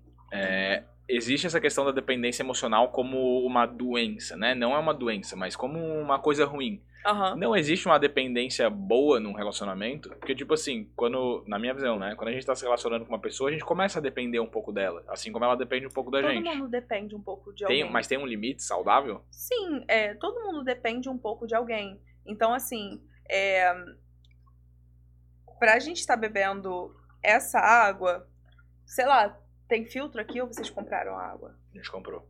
Então, teve que ter alguém que fez uma empresa que colocou a água dentro de uma garrafa Então, todo mundo, o ser humano ele depende um do outro. O problema é quando você tá dependendo do outro para que a sua vida aconteça. Veja a diferença. Tá. Então, cara, dentro de um relacionamento, às vezes você vai ter assim uma certa uma certa dependênciazinha ali que não é patológica, tal como você depende, não tal como, né? Foi, não é ah. igual, não quero botar no mesmo peso, mas assim, vai acontecer algo mais tranquilo. O problema é, é quando gera um nível do preciso de você para que minha vida tenha sentido. Esse é o grave do problema. Dá, dá um arrepio, né? Exato. Possa falar isso. Eu sinto, pelo menos. Exato. Dá um, um certo. Uh! Isso, isso não é saudável de nenhuma forma. Até porque joga uma responsabilidade imensa nas costas da outra pessoa, né? Porque Depende, é. tu, tu ouvir da outra pessoa que depende de ti pra sobreviver, cara, tá jogando toda a tua vida no ombro da outra pessoa, que ela já tem as coisas dela para carregar, agora tem que carregar de outra pessoa também, né? Cara, é por isso que eu falo. Cara, o dependente emocional, por vezes, ele é muito egoísta, tá? Porque você colocar felicidade é muita coisa. Você é responsável pela minha felicidade. Tipo, cara, é muito, é muito peso que você tá jogando nas costas de alguém, sabe? Sim. Então não dá, não dá, não dá, não dá. Inclusive essa ideia, né, o dependente emocional, ele coloca muito a felicidade no externo, né? Você é a minha felicidade personificada. E se você vai embora, então eu nunca mais vou ser feliz na minha vida. Eu, sinceramente, acho que a gente não tem que condicionar nossa felicidade a nada. Eu já sou um pouco mais radical, assim, isso é um posicionamento pessoal mesmo. Porque, como, como a gente conversou, a gente nasce sozinho e morre sozinho. Eu me basto. É. Não, eu acho, não acho que a gente se baixe. Não? Não. Existe uma dimensão do, do ego que é incompleto a, a comportamental psicanalista é ótima, né? uma loucura. Mas assim, é, por vezes existe uma certa insatisfação. Tá tudo bem. Vai fazer parte da vida. E tem alguma, por exemplo, uma mulher, ela tá com a. Ela é dependente emocional do cara, beleza, ela entendeu isso e daí ela mudou esse conceito. Só que nessa dependência emocional ela já construiu que ela já tem filho, ela já não trabalha porque ela cuida dos filhos, então ela não tem renda, ela depende do cara e tal. Tipo, tem alguma coisa que tu acha que é possível fazer num sentido desse, assim, para quebrar essa barreira? Assim, é, quando você vê essas, esses casos, né, em que a mulher depende financeiramente do marido e por e também depende emocionalmente, né, uhum. é, vamos, e quer sair do relacionamento, mas não consegue por conta da dependência financeira, eu diria que um dos primeiros passos assim é ela tentar começar a ter uma própria fonte de renda, então ter um próprio dinheiro ali, seja fazendo algo para vender, seja, sei lá, trabalhando com a internet, sabe, fazendo alguma coisa para você gerar uma renda. Não tô falando que você vai ter que gerar muita renda, mas pelo menos um pouco para você ter uma certa autonomia para então poder escolher. Para mim, por exemplo, é, dinheiro é sobre autonomia e sobre escolha, sobre liberdade de você poder fazer o que você quer, sabe? E, no caso que a pessoa já tá ali presa, num caso desse assim, tu acha que, tipo, sai primeiro? Porque, sei lá, acho que a partir do momento que tu depende, que tu percebe que tu tá dependente emocionalmente de alguém, tu quer sair dessa situação rápido, ou não? Não, então, sim. É... E não é todo caso que você vai precisar sair do relacionamento é, por conta da dependência emocional. Por exemplo, se for um relacionamento daqueles que a gente conversou, que se melhorar a dependência melhora, uhum. ótimo, sabe? Entendi. Pode rolar. Mas assim, o problema é o relacionamento abusivo. Relacionamento abusivo tem que sair. Porque senão o fim é a morte. E, e a gente tá falando aqui de feminicídio, sabe? Tipo, a pessoa precisa sair. Porque começa a agressão física. Depois começa é, é, isolamento, sabe? É muito complicado mesmo. Então a pessoa precisa sair, ah, mas eu tô com dependência financeira. Cara, pede ajuda de amigo, de, de parente, de alguém, sabe? Por isso a importância Porque o parente, ele sempre vai procurar uma forma de ajudar, né? É, eu vejo muitos casos, assim, a pessoa não, não fala, não fala, não fala, mas, tipo, acontece alguma coisa ruim com ela, o parente faz tudo para poder ajudar. Então, se a pessoa humano. vai antes para falando que tá naquela situação, pô, as pessoas vão ajudar, né? O ser humano, ele gosta, ele gosta de ajudar. E não é porque ah, caridoso, é porque quando você ajuda, tem uma parte da sua dimensão narcísica que fica. que dá uma enquadra. E essa questão do, do narcisismo? Porque tem uma relação direta com a dependência emocional também. Né? Total. Né? Eu costumo falar que assim, o par perfeito do dependente emocional é o narcisista. São pessoas narcisistas. Porque o narcisista precisa de alguém que o bajule. O dependente emocional bajula o narcisista para então, supostamente, receber o afeto daquele relacionamento. E assim, é o par perfeito mesmo, porque o que acontece? A dinâmica do relacionamento com o narcisista começa com um intenso love bomb. Ou seja, o cara, ele te apresenta ali no início tudo o que você sempre sonhou em ter. Então, ele chega suprindo todas as suas carências e falando que agora você encontrou o amor da sua vida. Portanto, encontrou o seu príncipe no cavalo branco, que é a sua uhum. felicidade. E aí, a mulher, né, que já tem uma tendência a ser dependente emocional, acaba entrando nessa e criando uma dependência maior ainda. E aí o narcisista, por vezes, ele vai criticando a pessoa, colocando ela para baixo, começa com um abuso muito sutil, até chegar num abuso mais explícito. O que seria isso? Um abuso sutil. Nossa, por que, que você vai com essa roupa? Essa roupa não combina, você é tão delicado e tal. Até chegar num abuso mais explícito. Você é burra, você é feia, você é isso, você é aquilo. Até às vezes numa violência mesmo. Então, é realmente uma relação, uma dinâmica perturbada e fusionada em, de dependência e codependência. Codependência é quando você precisa que alguém precise de você. Uhum. Você precisa que alguém precise de você. Ah, tá. Isso rola muito, inclusive, entre pessoa que tem um cuidador e um doente. Como tipo, assim? Por exemplo, um cuidador e um doente. Tá. Ou uma mãe que é super protetora e o filho. Tá. O filho precisa da mãe e a mãe precisa que o filho precise dela. Ah. Porque entendi. quando o filho precisa dela, ela, ela se sente, sente mãe. É, né? É. Isso é bizarro. É. É, e a dependência emocional, ela é, é legal até da gente falar que ela não é só no relacionamento homem-mulher ou não. casal, né? Ela Existe uma... transtorno de personalidade dependente, né? Ah, é? Isso eu não sabia. Transtorno? De personalidade dependente. Tipo assim, é, é, tem uma diferença. Dependência emocional não é um transtorno psicológico. É, com, com classificação de doença. Não. Não tá no DSM. Só que, é, quando a gente fala de um nível muito patológico, a gente fala do transtorno de personalidade dependente. E é aquela pessoa que ela não é dependente emocional só do namorado ou do marido, enfim, qualquer coisa do tipo. Ela é dependente emocional de tudo. Ela não consegue fazer suas próprias coisas sozinha. Ela não consegue viver sozinha. Se ela tiver, por exemplo, que ir no mercado comprar água, ela vai falar: hum, difícil. Então é algo mais abrangente. Que loucura. Ou então o transtorno borderline, né? Que também é muito associado à dependência emocional por conta de um critério que se chama é, esforços desesperados para evitar o abandono. Que aí é justamente seria mais aquela dependência emocional ativa. Uhum. A pessoa não pode ser abandonada e tal, e fica aqui. Mas tu não acha que todo relacionamento ele tem não uma dependência, tipo, só depender financeiramente, por parceria e tal. Mas, por exemplo, vamos supor, é um casal que tá muito tempo junto, porra, um dos dois quer separar. Não, vai outro, dar uma merda. E o outro não. É. Mas isso é dependência emocional? Não, não, não necessariamente. Mas como é, por que, que seria? Oi? Por que, que seria dependência? Ah, porque o cara ficou muito triste que vai separar da pessoa que ele gosta, tá ligado? Não, ah, não. Tá. Acho que não, é um processo natural, né? É um processo natural. Você pode querer uma coisa e o outro não querer. Tá tudo bem. O problema é quando você. Cara, porque o outro foi embora ou porque o outro acabou não me quer vida. mais, a minha vida acabou. Isso aqui, isso aqui, eu não, não tenho mais vida. Tem que ser uma parada um pouco extrema, assim. Tem que ser uma parada um pouco extrema. Inclusive, cara, uma coisa que eu sempre falo se a pessoa for terminar com você, você só fala ok. Porque se você não quer esse término, você vai ficar muito triste na hora e talvez você não consiga falar nada mais do que um ok. Entendeu? E aí, isso evita que você se humilhe. Porque geralmente com a ideia, a pessoa não quer o término. Aí o outro vai terminar, não, por favor, fica comigo. Aí você tenta convencer o outro a ficar com você. Eu já fiz isso quatro horas e meia, convencendo uma pessoa a não terminar comigo. Não deu certo. Tá. E não vai dar certo. Por quê? Se essa pessoa decidir ficar com você, ela decidiu ficar com você por pena. Não porque ela quis. Ou, se ela decidiu é, não ficar com você, é porque de fato é uma decisão que ela tomou há muito tempo. Mas Sabe? às vezes pode ser também a pessoa tá terminando porque ela quer dar um choque e quer ver o quanto o outro tá disposto a ficar no relacionamento para convencer ela a ficar. Pô, ah, é, mas aí é tóxico. Né? Tá louco, é, uma parada tóxica. É, ele porra. Olha, olha.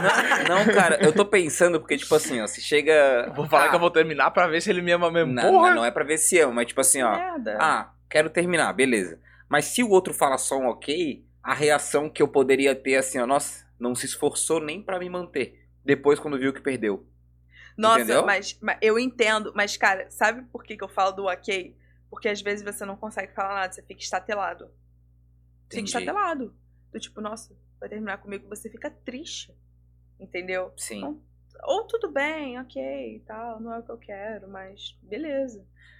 Cara, se tu chegasse pro teu namorado e falasse, ah, tô terminando contigo hoje e tal, não sei o que, ele falasse, ok, dessas costas. Não, não é assim, ok, dá essas costas. Eu entendo o que você tá querendo falar.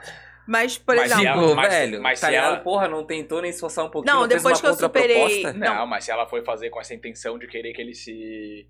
Coisa, daí é doentio da pessoa que Mas foi pode ser a visão dela assim, ó, nossa, ele realmente não queria nada. Tá ligado? Ah, mas tu já terminou, pô. Tu veio pro, com, querendo Não. terminar. Não, eu Hum. entendo o seu ponto. É, mas assim, é, em relação à questão do. Do ok, né? Tipo, ok vira as costas. Não. Tá, eu fui extremista, então. É tipo assim, é, é você falar. Cara, por exemplo, uma pessoa já terminou comigo e eu não queria terminar o relacionamento depois da dependência emocional. Eu não era dependente emocional, mas eu não queria, a pessoa queria. A pessoa foi terminar comigo, eu percebi que eu fiquei triste. Falei, nossa, bem triste e tal. Não vou ficar falando muita coisa que eu falei, ah, tudo bem, eu respeito a sua decisão. Eu acho, daí a minha visão, que, que é uma forma legal de falar. Daí também não quero que cada um fale do jeito que quiser, né? Mas o Aham. que eu penso, né? A pessoa falar assim, não, beleza, entendo, né? Se é isso que tu quer mesmo, ok. Vou dar um tempo pra te pensar e amanhã a gente pode conversar de novo. Você tu acha ruim fazer isso? Tipo, A pessoa já pensou. A pessoa já, a pessoa já terminou, ela foi terminar. Não é estou pensando em terminar, vamos conversar. a pessoa Isso- isso é uma termina coisa. antes, então, de falar. Claro, pô. Sim, claro, todo mundo. Inclusive, ensaia, pergunta pra amiga, pergunta pro amigo. Como que eu vou terminar? Como que é isso? Como é que eu vou? Qual lugar que eu vou terminar? A pessoa pensa. Ah, é? Por isso que eu falo, não se humilha. Quando a pessoa for terminar com você, não se humilha, porque a pessoa pensou antes.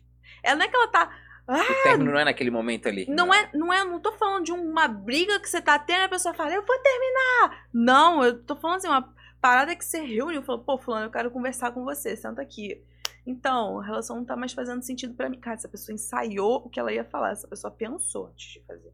Quando ela te chama pra falar ali é porque ela já pensou já, e é né? por isso que eu falo do ok, entendeu? Entendi. Agora eu bem. entendi. Inclusive, Agora eu entendi. quando tu fala isso, tu falou isso, sabe? Eu ia ficar meio. E aí, isso só reforça uma parada que eu tenho na minha Hum. cabeça, tá? Cara, tu quer, tu quer que teu ex volte? É, você faz isso. você- ele vai terminar com você, você fala, tudo bem. O teu ex vai ficar exatamente como você ficou. Ué, mas você não vai falar mais nada? Como assim? Você não me quer mais? Você não vai, vai nem tentar? E aí você fica um tanto quanto indignado Sim. e obcecado. Não, deixa, deixa. Aí o ex volta. No dia seguinte, às vezes, ele fala assim, pô, bora conversar. Bora resolver as coisas. Então, eu falo isso porque teve uma situação que aconteceu, não comigo, uma pessoa próxima, um Aham. meio Um amigo de um amigo meu. um meu primo. não, não, foi um conhecido meu. E a situação foi bem essa, assim, quando a gente chamou pra terminar, a pessoa não falou nada, daí quem, quem chamou pra terminar falou, ué, como assim? Não vai nem tentar, não vai nem... Ela é minha seguidora. É isso. Tô brincando. Mas pode ser que seja. Não, mas É. tem um, tem um Reels meu desse que eu viralizei que eu falei isso, né? Deu acho que 5 milhões, 4 milhões. Realmente atingiu uma galera, então assim. Pesou, pesou na muita mente. mulher falando, cara, eu deveria ter fe- feito isso e tal. E, cara, funciona. Tipo, não é. Cara, pelo amor de Deus, não vai fazer isso porque você quer que o seu ex volte. Não, faça isso pela, pela tua Por você, dignidade, é. por você. Cara, Uhum. se humilhar é muito ruim, gente. Uhum. É que, pra, situação. é, pra- é que pra mim tem duas situações. Tu tava falando de uma situação e ela tava falando de outra. Uma situação é a pessoa achar, tipo, porra, eu acho que talvez não esteja mais fazendo sentido, a gente tem que conversar, vamos ver e tal. E o outro assim, não, ó, não está fazendo mais sentido, eu quero terminar. Pra mim tem uma diferença, né? Não, sim, tem uma baita Porque, de uma é, diferença. Entre vamos tentar resolver ou vamos parar aqui, tipo, uma proposta de conversa entre os dois, ou não, né? Ou um Sim. está acabando, tá? Só estou te avisando, estou te Exato. comunicando. Só, só, só estou te comunicando. Pois é. Aham. Tem- assim, Tá, entendi, entendi. meu, meu namorado chegou pra mim e falou que tá pensando em terminar. Por quê? Você pode questionar. Meu namorado chegou pra mim e terminou comigo. Cara, tudo bem. Aham, aham, eu aceito essa decisão. Beleza, ok, não é o que eu queria. São frases que você precisa ter na sua cabeça. Ah, o não é que eu não queria, legal. Melhor do que o ok. Ele tá indignado. É que, é que, tipo, é melhor pra quem? Ok. É melhor pro cara que É quer melhor terminar. pro cara. É, Tá lógico. vendo? É, É melhor pro cara. cara, eu acho legal falar, tipo, demonstrar que tu não queria terminar, entendeu? eu acho justo, velho. Mas vamos lá. a pessoa já tá justo. terminando. Eu não, se a Mas pessoa beleza. viesse pra terminar, fala assim, ó, eu estou terminando contigo. Pedro, meu, tchau. Daí eu não, eu não acho justo com a Não, pessoa que. A pessoa tá tava- terminando contigo, cara. Beleza, ela não quer Ela- mais. Mas ela veio te perguntar se tu queria, se não, vocês podiam mas dar um ela, jeito. ela não tem mais Ela sentimento. Ela tá, sendo, ela tá sendo clara, dizendo que não tem mais sentimento, tá sendo clara contigo. Tu pode ser claro também pra pessoa e falar assim, ó, não é o que eu queria. Por quê? Porque ela tá sendo clara contigo e ela é uma pessoa que tu conviveu bastante tempo, pô. Eu acho que é justo, entendeu? Falar que tu não quer aquilo que aconteça. E eu Ah, acho que é justo, tem que se velho. fuder. Porque você. A Não é gente. ficar de joguinho e falar, porra, não é o que eu queria. Mas a gente- beleza. vamos abrir uma sessão de ligado? terapia aqui. É, é. É, o ok parece. É, o ok eu acho que é, parece uma birra, um negócio assim. Nada quando eu tô falando que foi birrenta, não é isso que eu tô dizendo. Mas eu acho que tu pode. É uma pessoa que teve um relacionamento com um tempo. Aham. Cara, beleza, entendo, não é o que eu queria, mas tudo bem. Eu acho mais sincero, assim, sabe? É mais bonito. pode ser não também. Sei, é mais honroso. Mas é porque Não aí sei, a, a mulher vai falar, não é o que eu queria, porque isso, que aquilo. Porque já dá um. Por isso que eu falo do ok. Tá. porque o ok é. Tá, é é, que eu vejo o meu lado de homem, né? Tá, entendo, Claro, entendi. pois é, tá, entendeu? tá. Não é o que eu queria. Entendeu? Tá, saquei, saquei. Entendeu? Eu sei porque eu já, já Tá, fiz não, isso. não, te entendo. Te entendo. Então eu tô falando pros homens. Porra, fala também. Não, inclusive, eu vou te falar uma coisa. É, um, um namorado de uma amiga minha terminou. Ela foi terminar com ele, que ela não queria mesmo, de fato, porque o moleque era. Tipo assim, complicadíssimo. Não de ser abusivo, mas não queria nada com a vida e tal. Enfim, complicado. Não rolou. É, muito acomodado e tal, sabe, na Sempre mulher quando vida. termina fala com homem acomodado. Fico de cara. É verdade, Então, velho. é Não, mas ele era mesmo, não cara. tipo assim. Oi? Quê? Um homem acomodado não atrai interesse em ninguém. pô. Não, um homem acomodado não atrai interesse de mulher. Todo mundo mulher fala com nada, tá muito acomodado. Hã? Não, é porque Será que o homem naturalmente se acomoda? Entendeu? pessoas Porque é se muita- acomodam. Pessoas. Mulher também se acomoda. Entendi. Mulher também se acomoda pra caramba. É, tipo assim, é aquilo, não dê lugar ao comodismo no seu relacionamento, senão vai pro caralho. Ah, eu te cortei, tu ia falar da menina. Não, da menina, é, eu tenho TDAH, então assim, eu, eu vou sendo levada pelo assunto. E eu tenho mesmo, tá? Diagnosticado desde os 12 anos, porque assim, todo mundo tem TDAH hoje, tem, né? Mas eu sempre tive antes desse, desse, desse boom. Mas é tua amiga lá. Ah, da minha amiga. Bom, é... então ela foi ter... ela não queria mais, o menino super acomodado e tal, não sei o que lá. Ela não via ele como um homem de valor. E aí ele foi terminar, ela foi terminar com ele. Aí ele falou exatamente isso. Poxa, não era o que eu queria, mas tudo bem. Eu respeito sua decisão. Cara, ela ficou. E nunca mais abriu um story dele. Ela até hoje fica, Júlia, se um dia alguém terminar comigo, eu quero ter a dignidade do fulano. Porque puta merda. Que menino com dignidade. E É bom, né? é bom, cara. E aí, ele até subiu um pouco. Outro dia falou, pô, fulano tá bonitinho, hein? Eu falei, é, né? A gente se atrai por quem mantém a sua dignidade. E toda vez que você se humilha, você perde um pouco da tua dignidade. E é por isso que se humilhar não é efetivo pra você atrair o teu ex de volta. Então, se você quer, ai, Júlia, eu quero muito que meu ex volte. Cara, começa a se valorizar, então. Para de ficar mandando mensagem, para de ficar olhando story, para de ficar curtindo. Tu transfere o poder pro outro, né? Pois é, tu dá poder pro outro e você fica ali em busca da migalha afetiva. Parece que você não tem nada de interessante na vida. E eu falo, pessoas interessantes são pessoas que têm uma vida. Que tem um trabalho, que gosta, ou que pelo menos se não gostar tá tentando fazer algo pra mudar. São pessoas que estão sempre em movimento. Entende? Pessoas que se dão o valor. E a gente tem o valor que a gente se dá. Sempre. É, Isso- uma parada legal que. Tu conhece a Kat Bates, não? Conheço, já ouvi falar. É, ela veio aqui, ela fala do capital erótico lá, né? E daí tem, acho, não me lembro qual dos, qual número que era, mas era o tópico lá era a dinamicidade que ela falava, que pessoas que são dinâmicas, que estão sempre em movimento, elas atraem, tipo, elas se tornam mais atraentes, né? O tema Elas era se o que se tornam. torna mais atraente, e esse foi um dos pontos que ela trouxe. Nossa, tipo, o cara que vai na academia, bota uma foto, tá viajando, bota uma foto, tá trabalhando, as, tipo, não que ele tá correndo atrás de mulher o tempo inteiro, ou vice-versa, né? A mulher é a mesma coisa. Tipo, ela vê que tá vivendo a vida, no final de semana vai num restaurante, vai na praia, vai treinar, não tá correndo atrás de, de homem, né?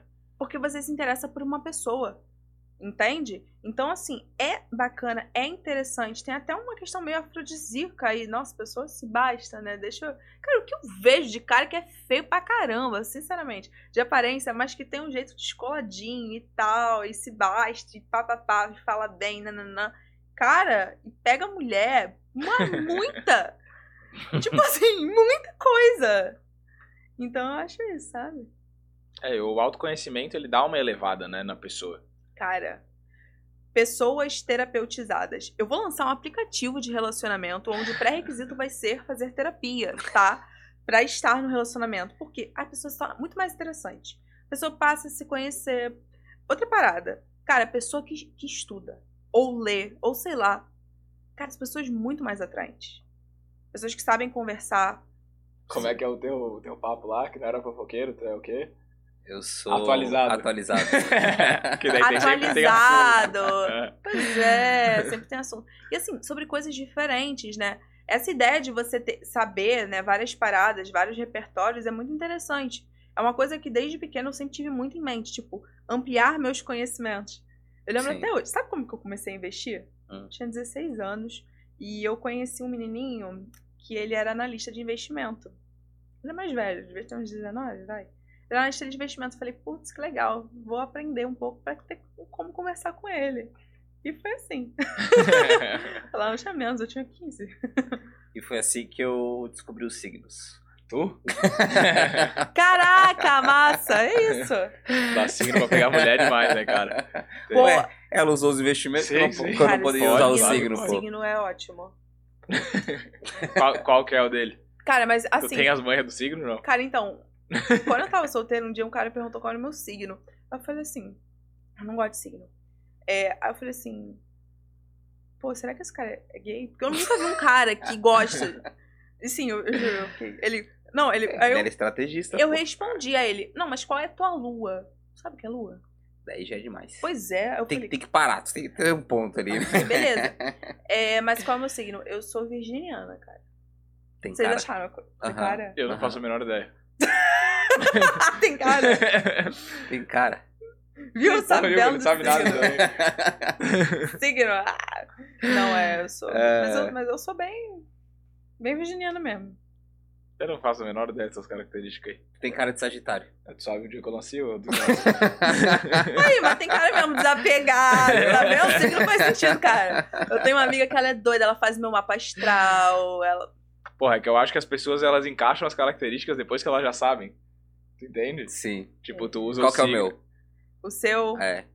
Eu, acho sei qual que ela vai você... falar, peraí, peraí. O seu é leão. Pô, eu ia falar isso, né? Ela ia falar que eu sou leão.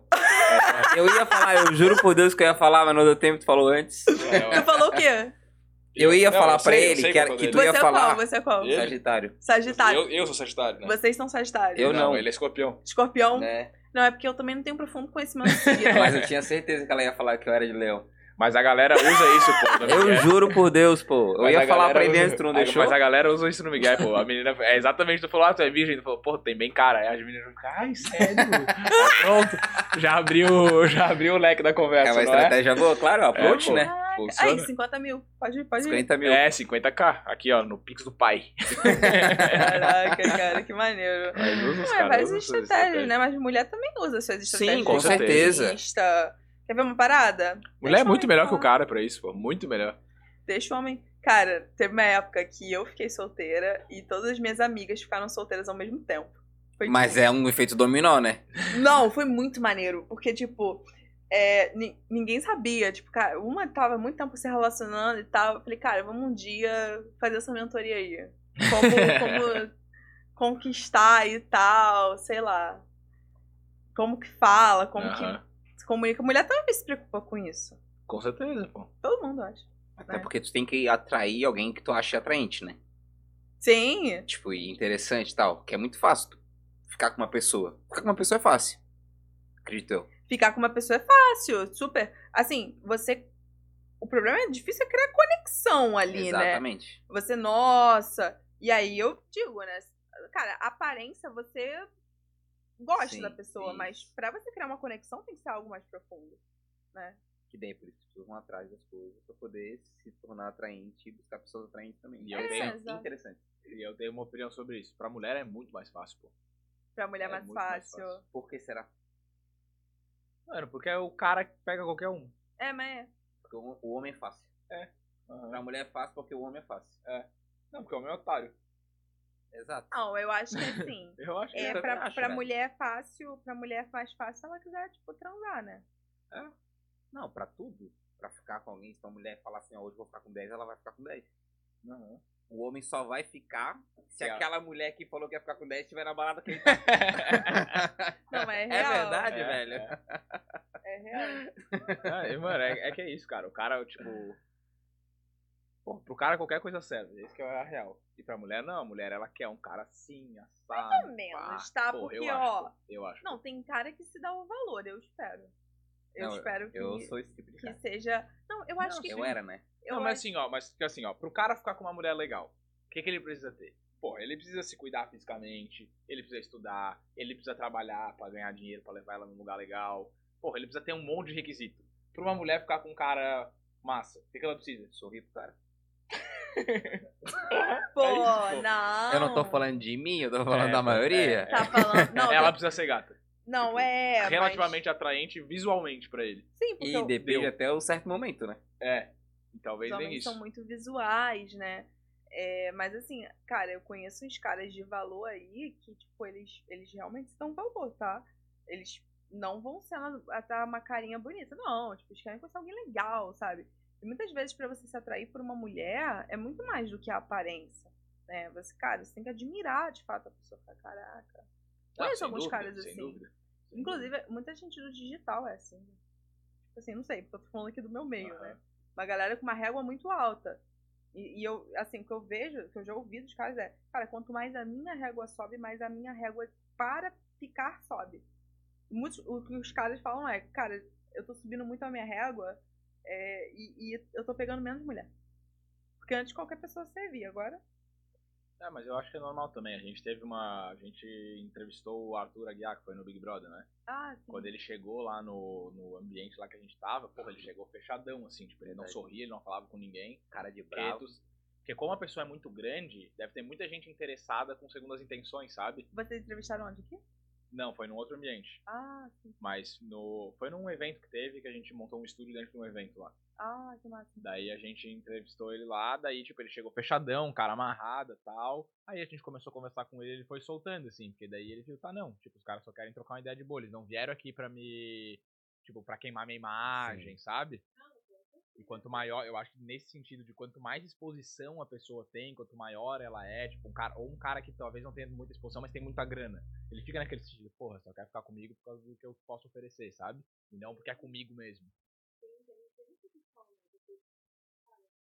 tá falando por mim ou pelo que eu tenho, assim, né? E eu vejo que muitas, caras, essa preocupação mesmo que eles têm. Então eu vejo até cara que mente, o que eles têm e tal.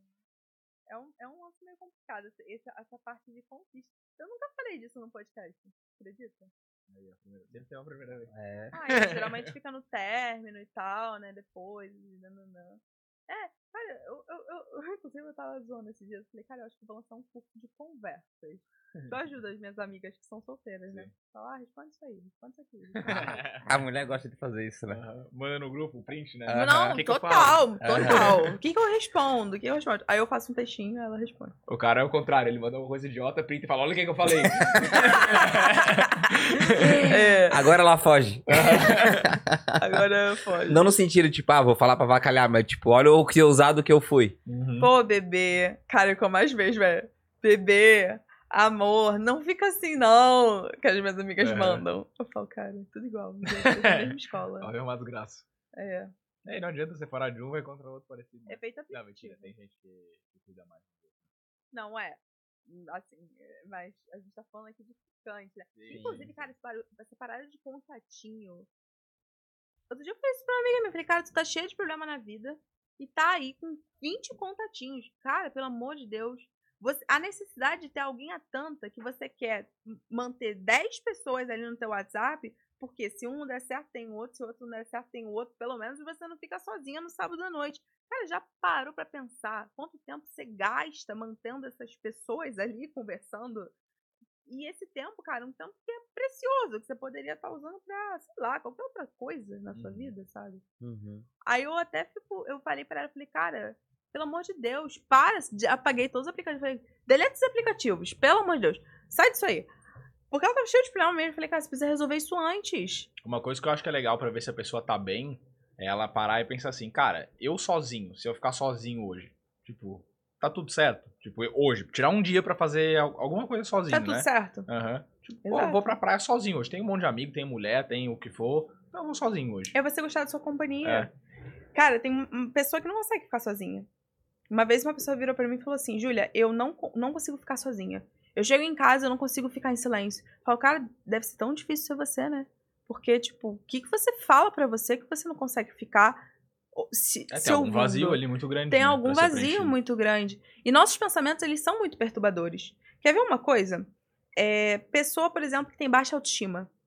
Uma forma de você não aumentar, né? Mas, por exemplo, melhorar, assim, a tua autoestima, né? Cê- por exemplo, às vezes você tem pensamentos muito, ah, é porque eu sou feio, porque eu sou isso, porque eu sou aquilo. É você começar a observar esses pensamentos apenas como pensamentos, não como verdades absolutas. Já É parou pra difícil, né? pensar? Mas é difícil. é difícil, mas, por exemplo, uma forma de você. Isso, isso na psicologia a gente chama de desfusão cognitiva. Desfusão. Isso. É. Porque o que acontece? Você pega o teu pensamento e você toma ele como uma verdade absoluta. Por exemplo, vamos supor. Eu nunca vou encontrar ninguém depois desse término. Esse é o teu pensamento. E aí você toma esse pensamento como verdade. E aí, quais são as suas ações a partir desse pensamento? Se eu nunca vou encontrar ninguém após esse término, por que, que eu vou me colocar em prováveis situações onde eu possa conhecer alguém? Já que eu não vou conhecer mesmo. Percebe? Você pegou esse pensamento e deixou ele controlar o seu comportamento. Agora, se você entender que, bom, nesse momento eu tô tendo o pensamento de que eu não vou encontrar ninguém após o término. Nossa, não mudou nada. Não mudou nada. Mas se você entender que isso é um pensamento e não uma verdade absoluta, talvez você se coloque à prova de ir em algum lugar diferente, ou até mesmo tentar um grupo de estudos, ou se colocar à prova de conhecer outras pessoas e a tua probabilidade de conhecer alguém e se relacionar aumenta. Uhum. Na minha visão, isso é muito lei da atração, assim. Aham. Não, não é lei da atração, mas é a lei da Sim. atração racional explicada, entendeu? Sim. Sem ser aquela parada meio mística. É, tem na, na psicologia tem muito uma questão de quando tu se identifica como alguma coisa, né? Então, porra, eu me Sim. identifico como um cara feio que não fica com ninguém. Cara. Aham. Tipo assim, você pode ser. É até o que eu falo. Tem gente que tem uma, uma relação de autoimagem muito complicada. Então fica na cabeça da pessoa, eu sou feio, eu sou feio, eu sou feio, eu sou feio. Como que muda isso, né? Claro, com muita terapia, mas também é você entender que teu pensamento é um pensamento. E aí a ideia que eu gosto é, imagina que tem uma vozinha de Pato Donald falando pra você que você é feio. E, meu, eu sou feio, eu sou feio, eu sou feio. Cara, parece besta isso, mas ajuda tanto, sabe? Ajuda tanto, porque você entende que o pensamento ele só tem poder se você der poder a ele. Sim.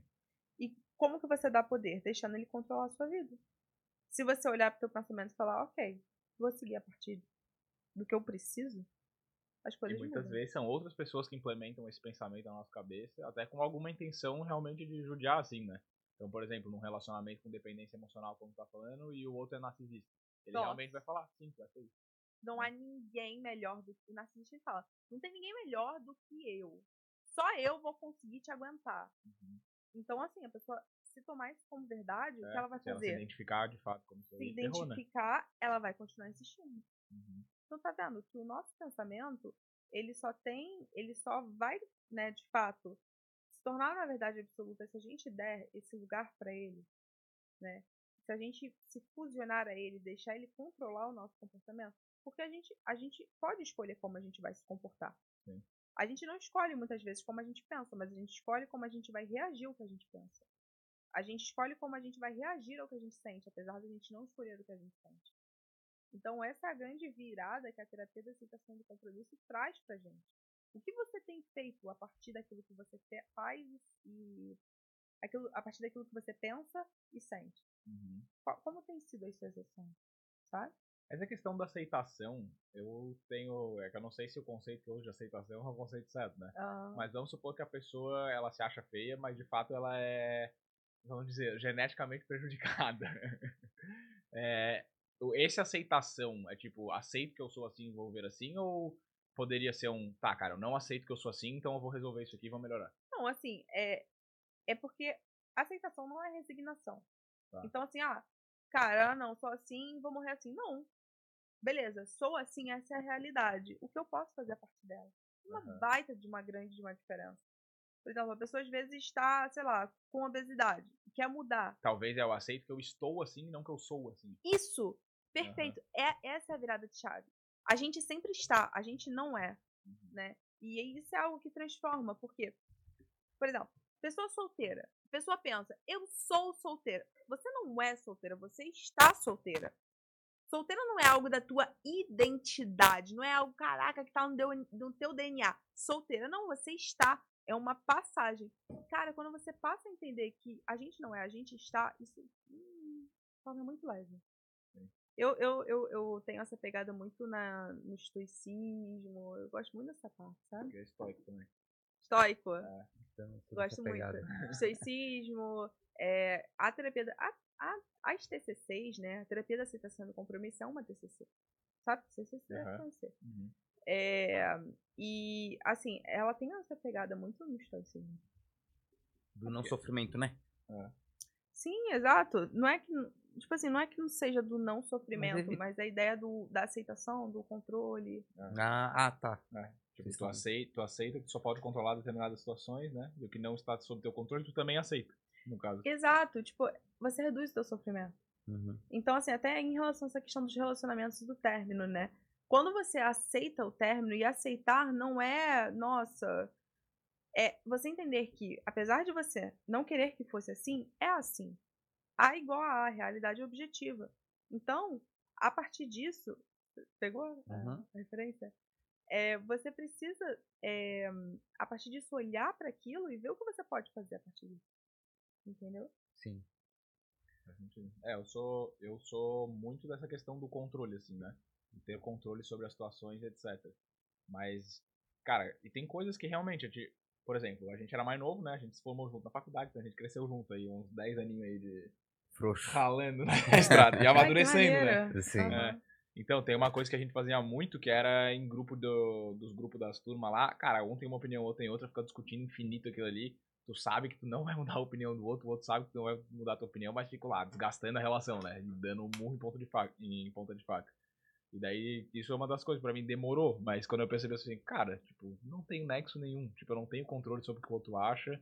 O que eu falar não vai mudar nada, então beleza, eu aceito que ele acha aquilo, fechou. E eu aceito. que- Beleza, é. exato. Isso é economizar a saúde mental, né? Uhum. Isso dentro de relacionamento, você querer parar de mudar o outro, você querer parar de mudar quem não quer mudar. Sim. Então, assim, a gente precisa desenvolver essa maturidade de olhar e entender que o outro é diferente, tem criação diferente, e que, portanto, o outro, cara, vai ter posicionamentos e conduta diferente. Sim. Isso é maturidade, Uhum. coisa que falta. E não E- quer controlar, né? É, mas quando a gente percebe que o outro que tá dependente da gente, no caso, né? Não no caso agora do dependente emocional. Ah, interessante. Quando o outro está dependente da gente, você pode ajudar a pessoa a sair da dependência emocional. Como? Tentando estimular ela. Poxa, sai ali com seus amigos, busca uma terapia, sabe? Dessa forma. O outro não tá fazendo nada disso, cara. Aí você tem que pensar se você quer permanecer nessa relação ou não. Entende? Mesma coisa, meu namorado tem muito ciúme de mim, um ciúme obsessivo. Peraí. Tenta ver, tenta passar segurança no limite do que você consegue, sem se tornar algo doloroso, Uhum. sofrido, machucado. É, orienta ele a buscar uma terapia e tal. Mas se a pessoa não faz nada disso, você não tem o que fazer. Sabe? Aí também seria inteligente se afastar, no caso. Se não fizer sentido pra você e estiver machucando o seu ser, sim. É aquele lance de novo que eu falo. O amor ele não tem que ser dolorido, né? Tipo, o amor não é sofrido. Tu falou também sobre isso, né? a Sim, gente amor quer é muito sofrimento, né? Mas. pode- Exato. Não, pode, pode falar. Não, mas é isso. Então, se teu relacionamento seja por um ciúme obsessivo ou a outra pessoa, cara, eu não me sinto confortável nesse relacionamento, eu sinto muito ciúme. E se causa sofrimento, daí ele não é amor, entendeu? Aí tu não, Não é amor. daí tu não pode, teoricamente, continuar, né? E tem um negócio que é muito louco, que falam que a gente se espelha muito no relacionamento dos nossos pais, né? esse ponto que eu ia chegar. A noção de amor, ela é construída. Então, por que, que eu amo alguém que me adoece? Por que eu insisto em amar alguém que me adoece? É porque você tem uma noção de amor, de um amor, porque você tem uma noção de, de um amor que machuca, de um amor que dói. E da onde que a gente pega essa noção de amor? Lá dos nossos pais, das nossas relações primordiais, que a gente chama, né? Então, como você observou o relacionamento dos seus pais? Como você internalizou o afeto? Por vezes você internalizou um afeto de uma forma disfuncional. Entende? Então você cresceu com uma noção de um amor que é destrutivo, de um amor que é doloroso, de um amor que te faz mal e que te machuca. E você chama isso de amor, porque você internalizou como se isso fosse um amor. Só que isso não, não é um amor.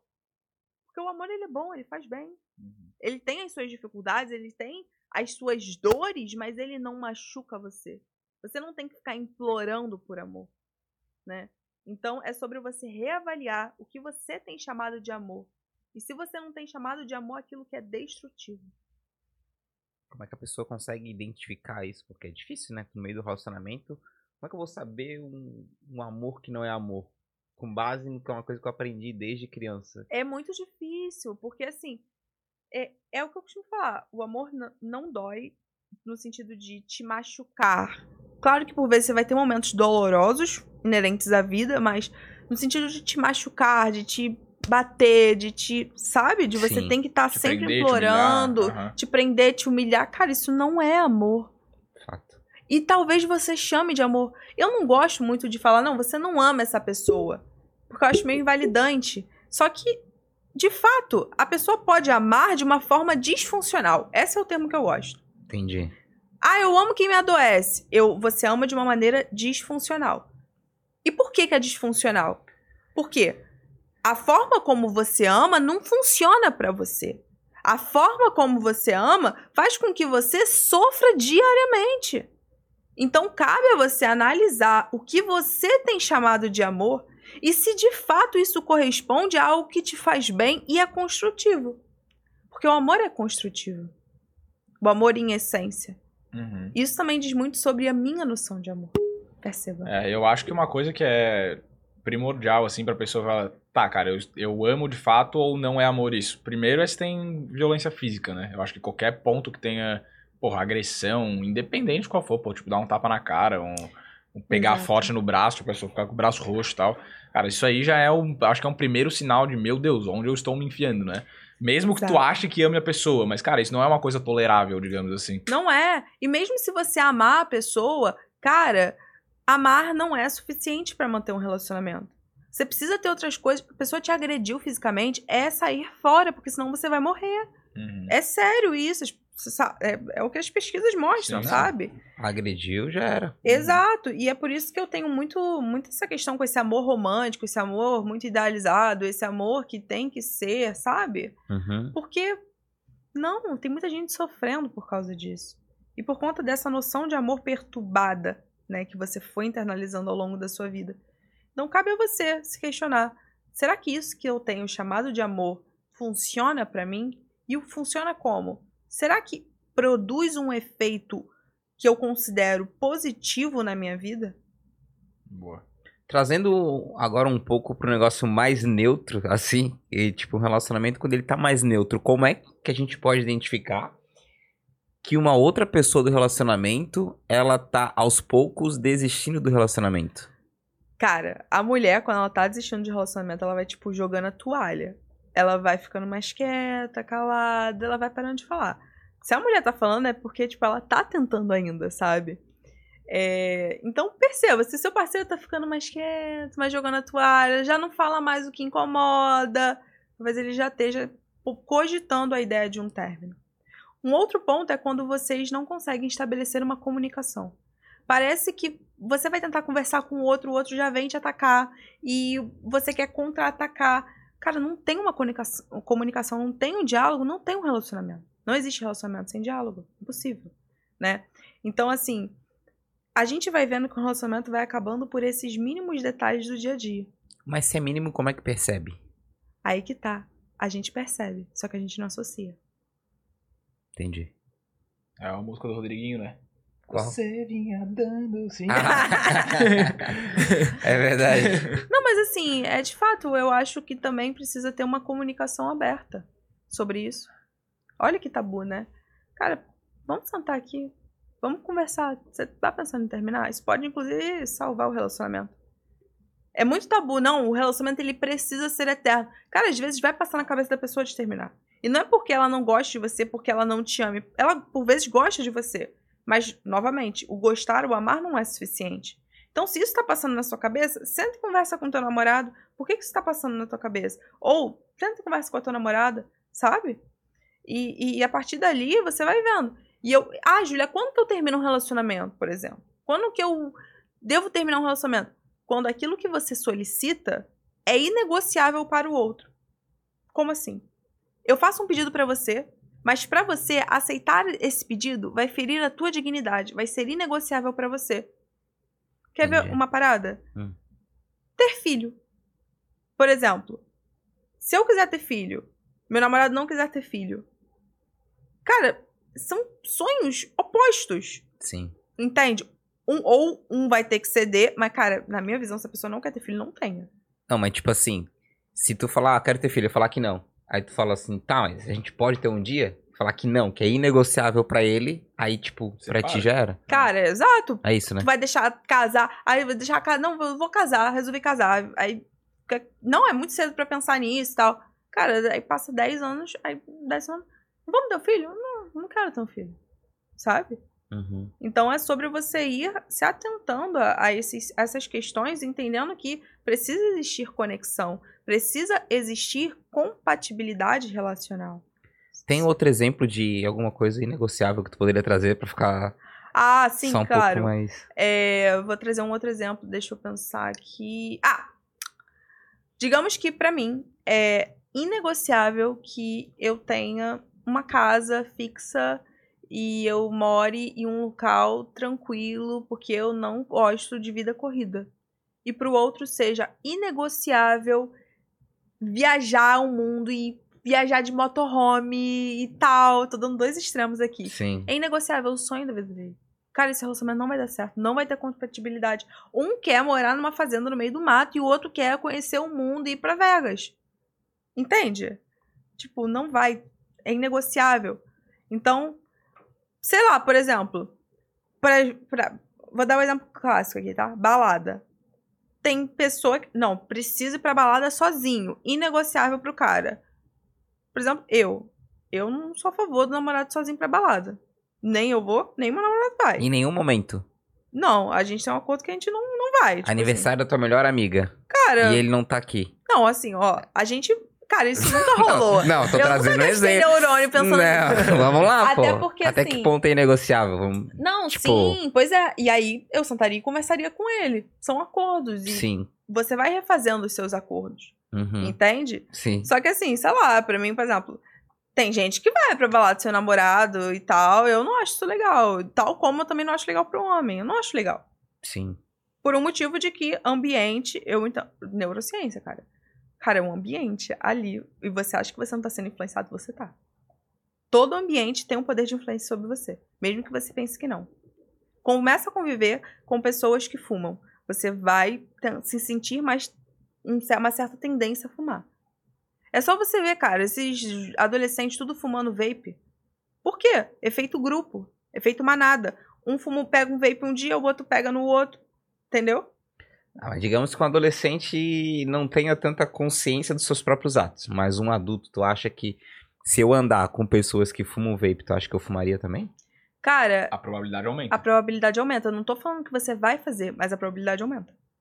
E, tipo assim, isso, isso, isso seria. E aí você vai entrar numa discussão que eu não tenho nem conteúdo psíquico pra isso. Porque seria a questão do livre-arbítrio, né?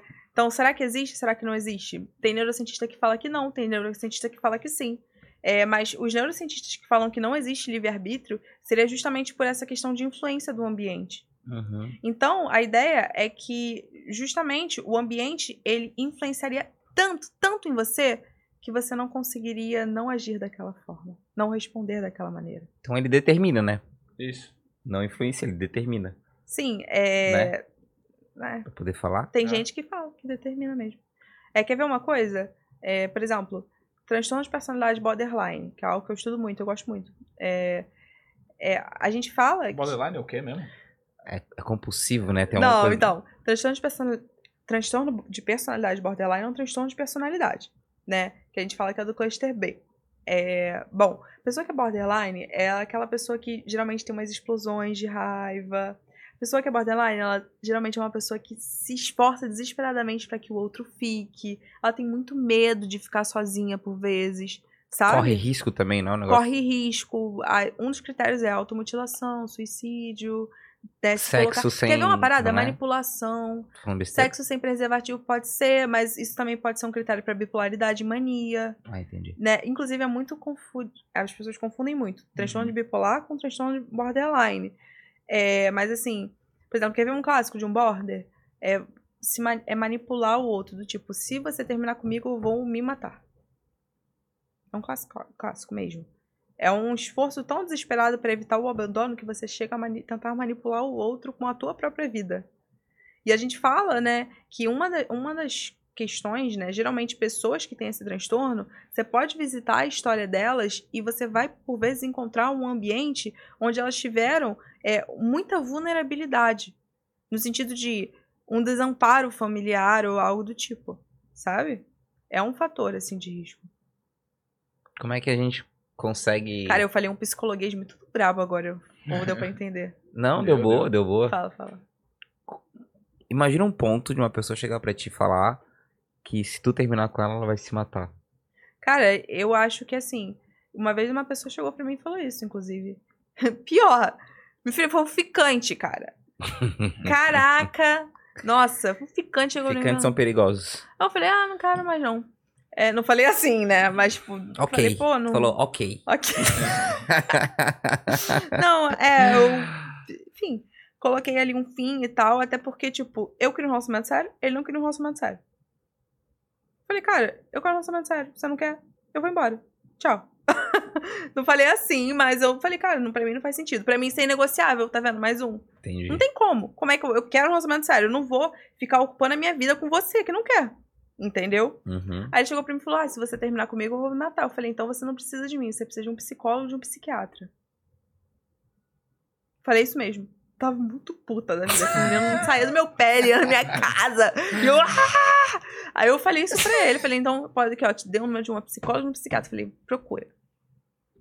É, mas é foda, né? Uma situação delicada pra caralho. É? Não tem muito o que. Eu também sabia que ele não tava em risco, né, gente? É. Eu sabia que ele não ia se matar. Mas como não, não, mas eu- saber, não, né? não, não, não, não pode, não pode falar Não? isso, não pode, Tá. desculpa.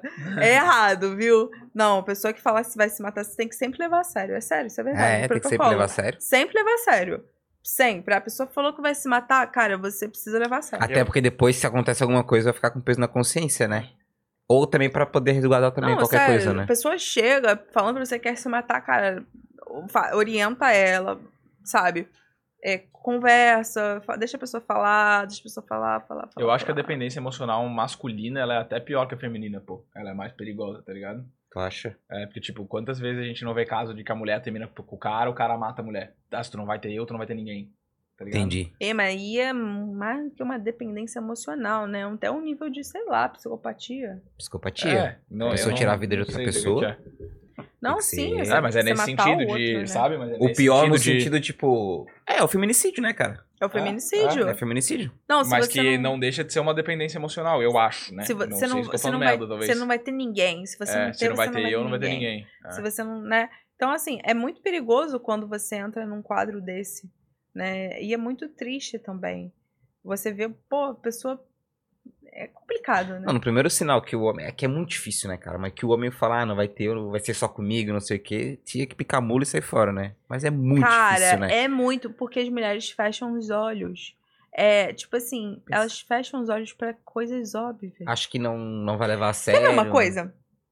Por exemplo, cara, sempre que eu tava solteiro e ia sair com um cara, eu ficava observando como que ele era no trânsito. Como que ele tratava o garçom. A- se a pessoa, no trânsito, ela já é esquentada. Aí, um- sei lá, tomou uma fechada, ela já quer sair pra matar a pessoa, pra brigar, pra não sei o que lá, e abaixar. Cara, ela teve menor critério pra pensar, pô, ela tá aqui no meu lado, tô indo pra um encontro e tal. Ou, Sim. sei lá, pra um garçom. O prato dela veio errado. Ela já vai esculacha o garçom. Cara, pra mim isso são sinais. São Se eu sinais saio, claros, eu vou Uhum. embora. Vou mesmo, tá? Sinais claros. E às vezes não precisa nem ser no encontro, né? Depois de conhecer a pessoa bastante, tem a pessoa começar a ter esse tipo de comportamento também, né? Pô, a pessoa tá mudando ali, tá num... Daqui a... pra, agredir, pra agredir a pessoa pra do espalhito, pô. Sabe por que que eu... E, cara, e é- isso tem um pouquinho de neurociência nisso, no sentido de que a pessoa que ela, ela é mais... A pessoa tomou uma fechada, eu vou criar um caos aqui. Isso fala muito sobre a regulação emocional dela. Então, uma pessoa que é assim, ela tende mais à desregulação emocional.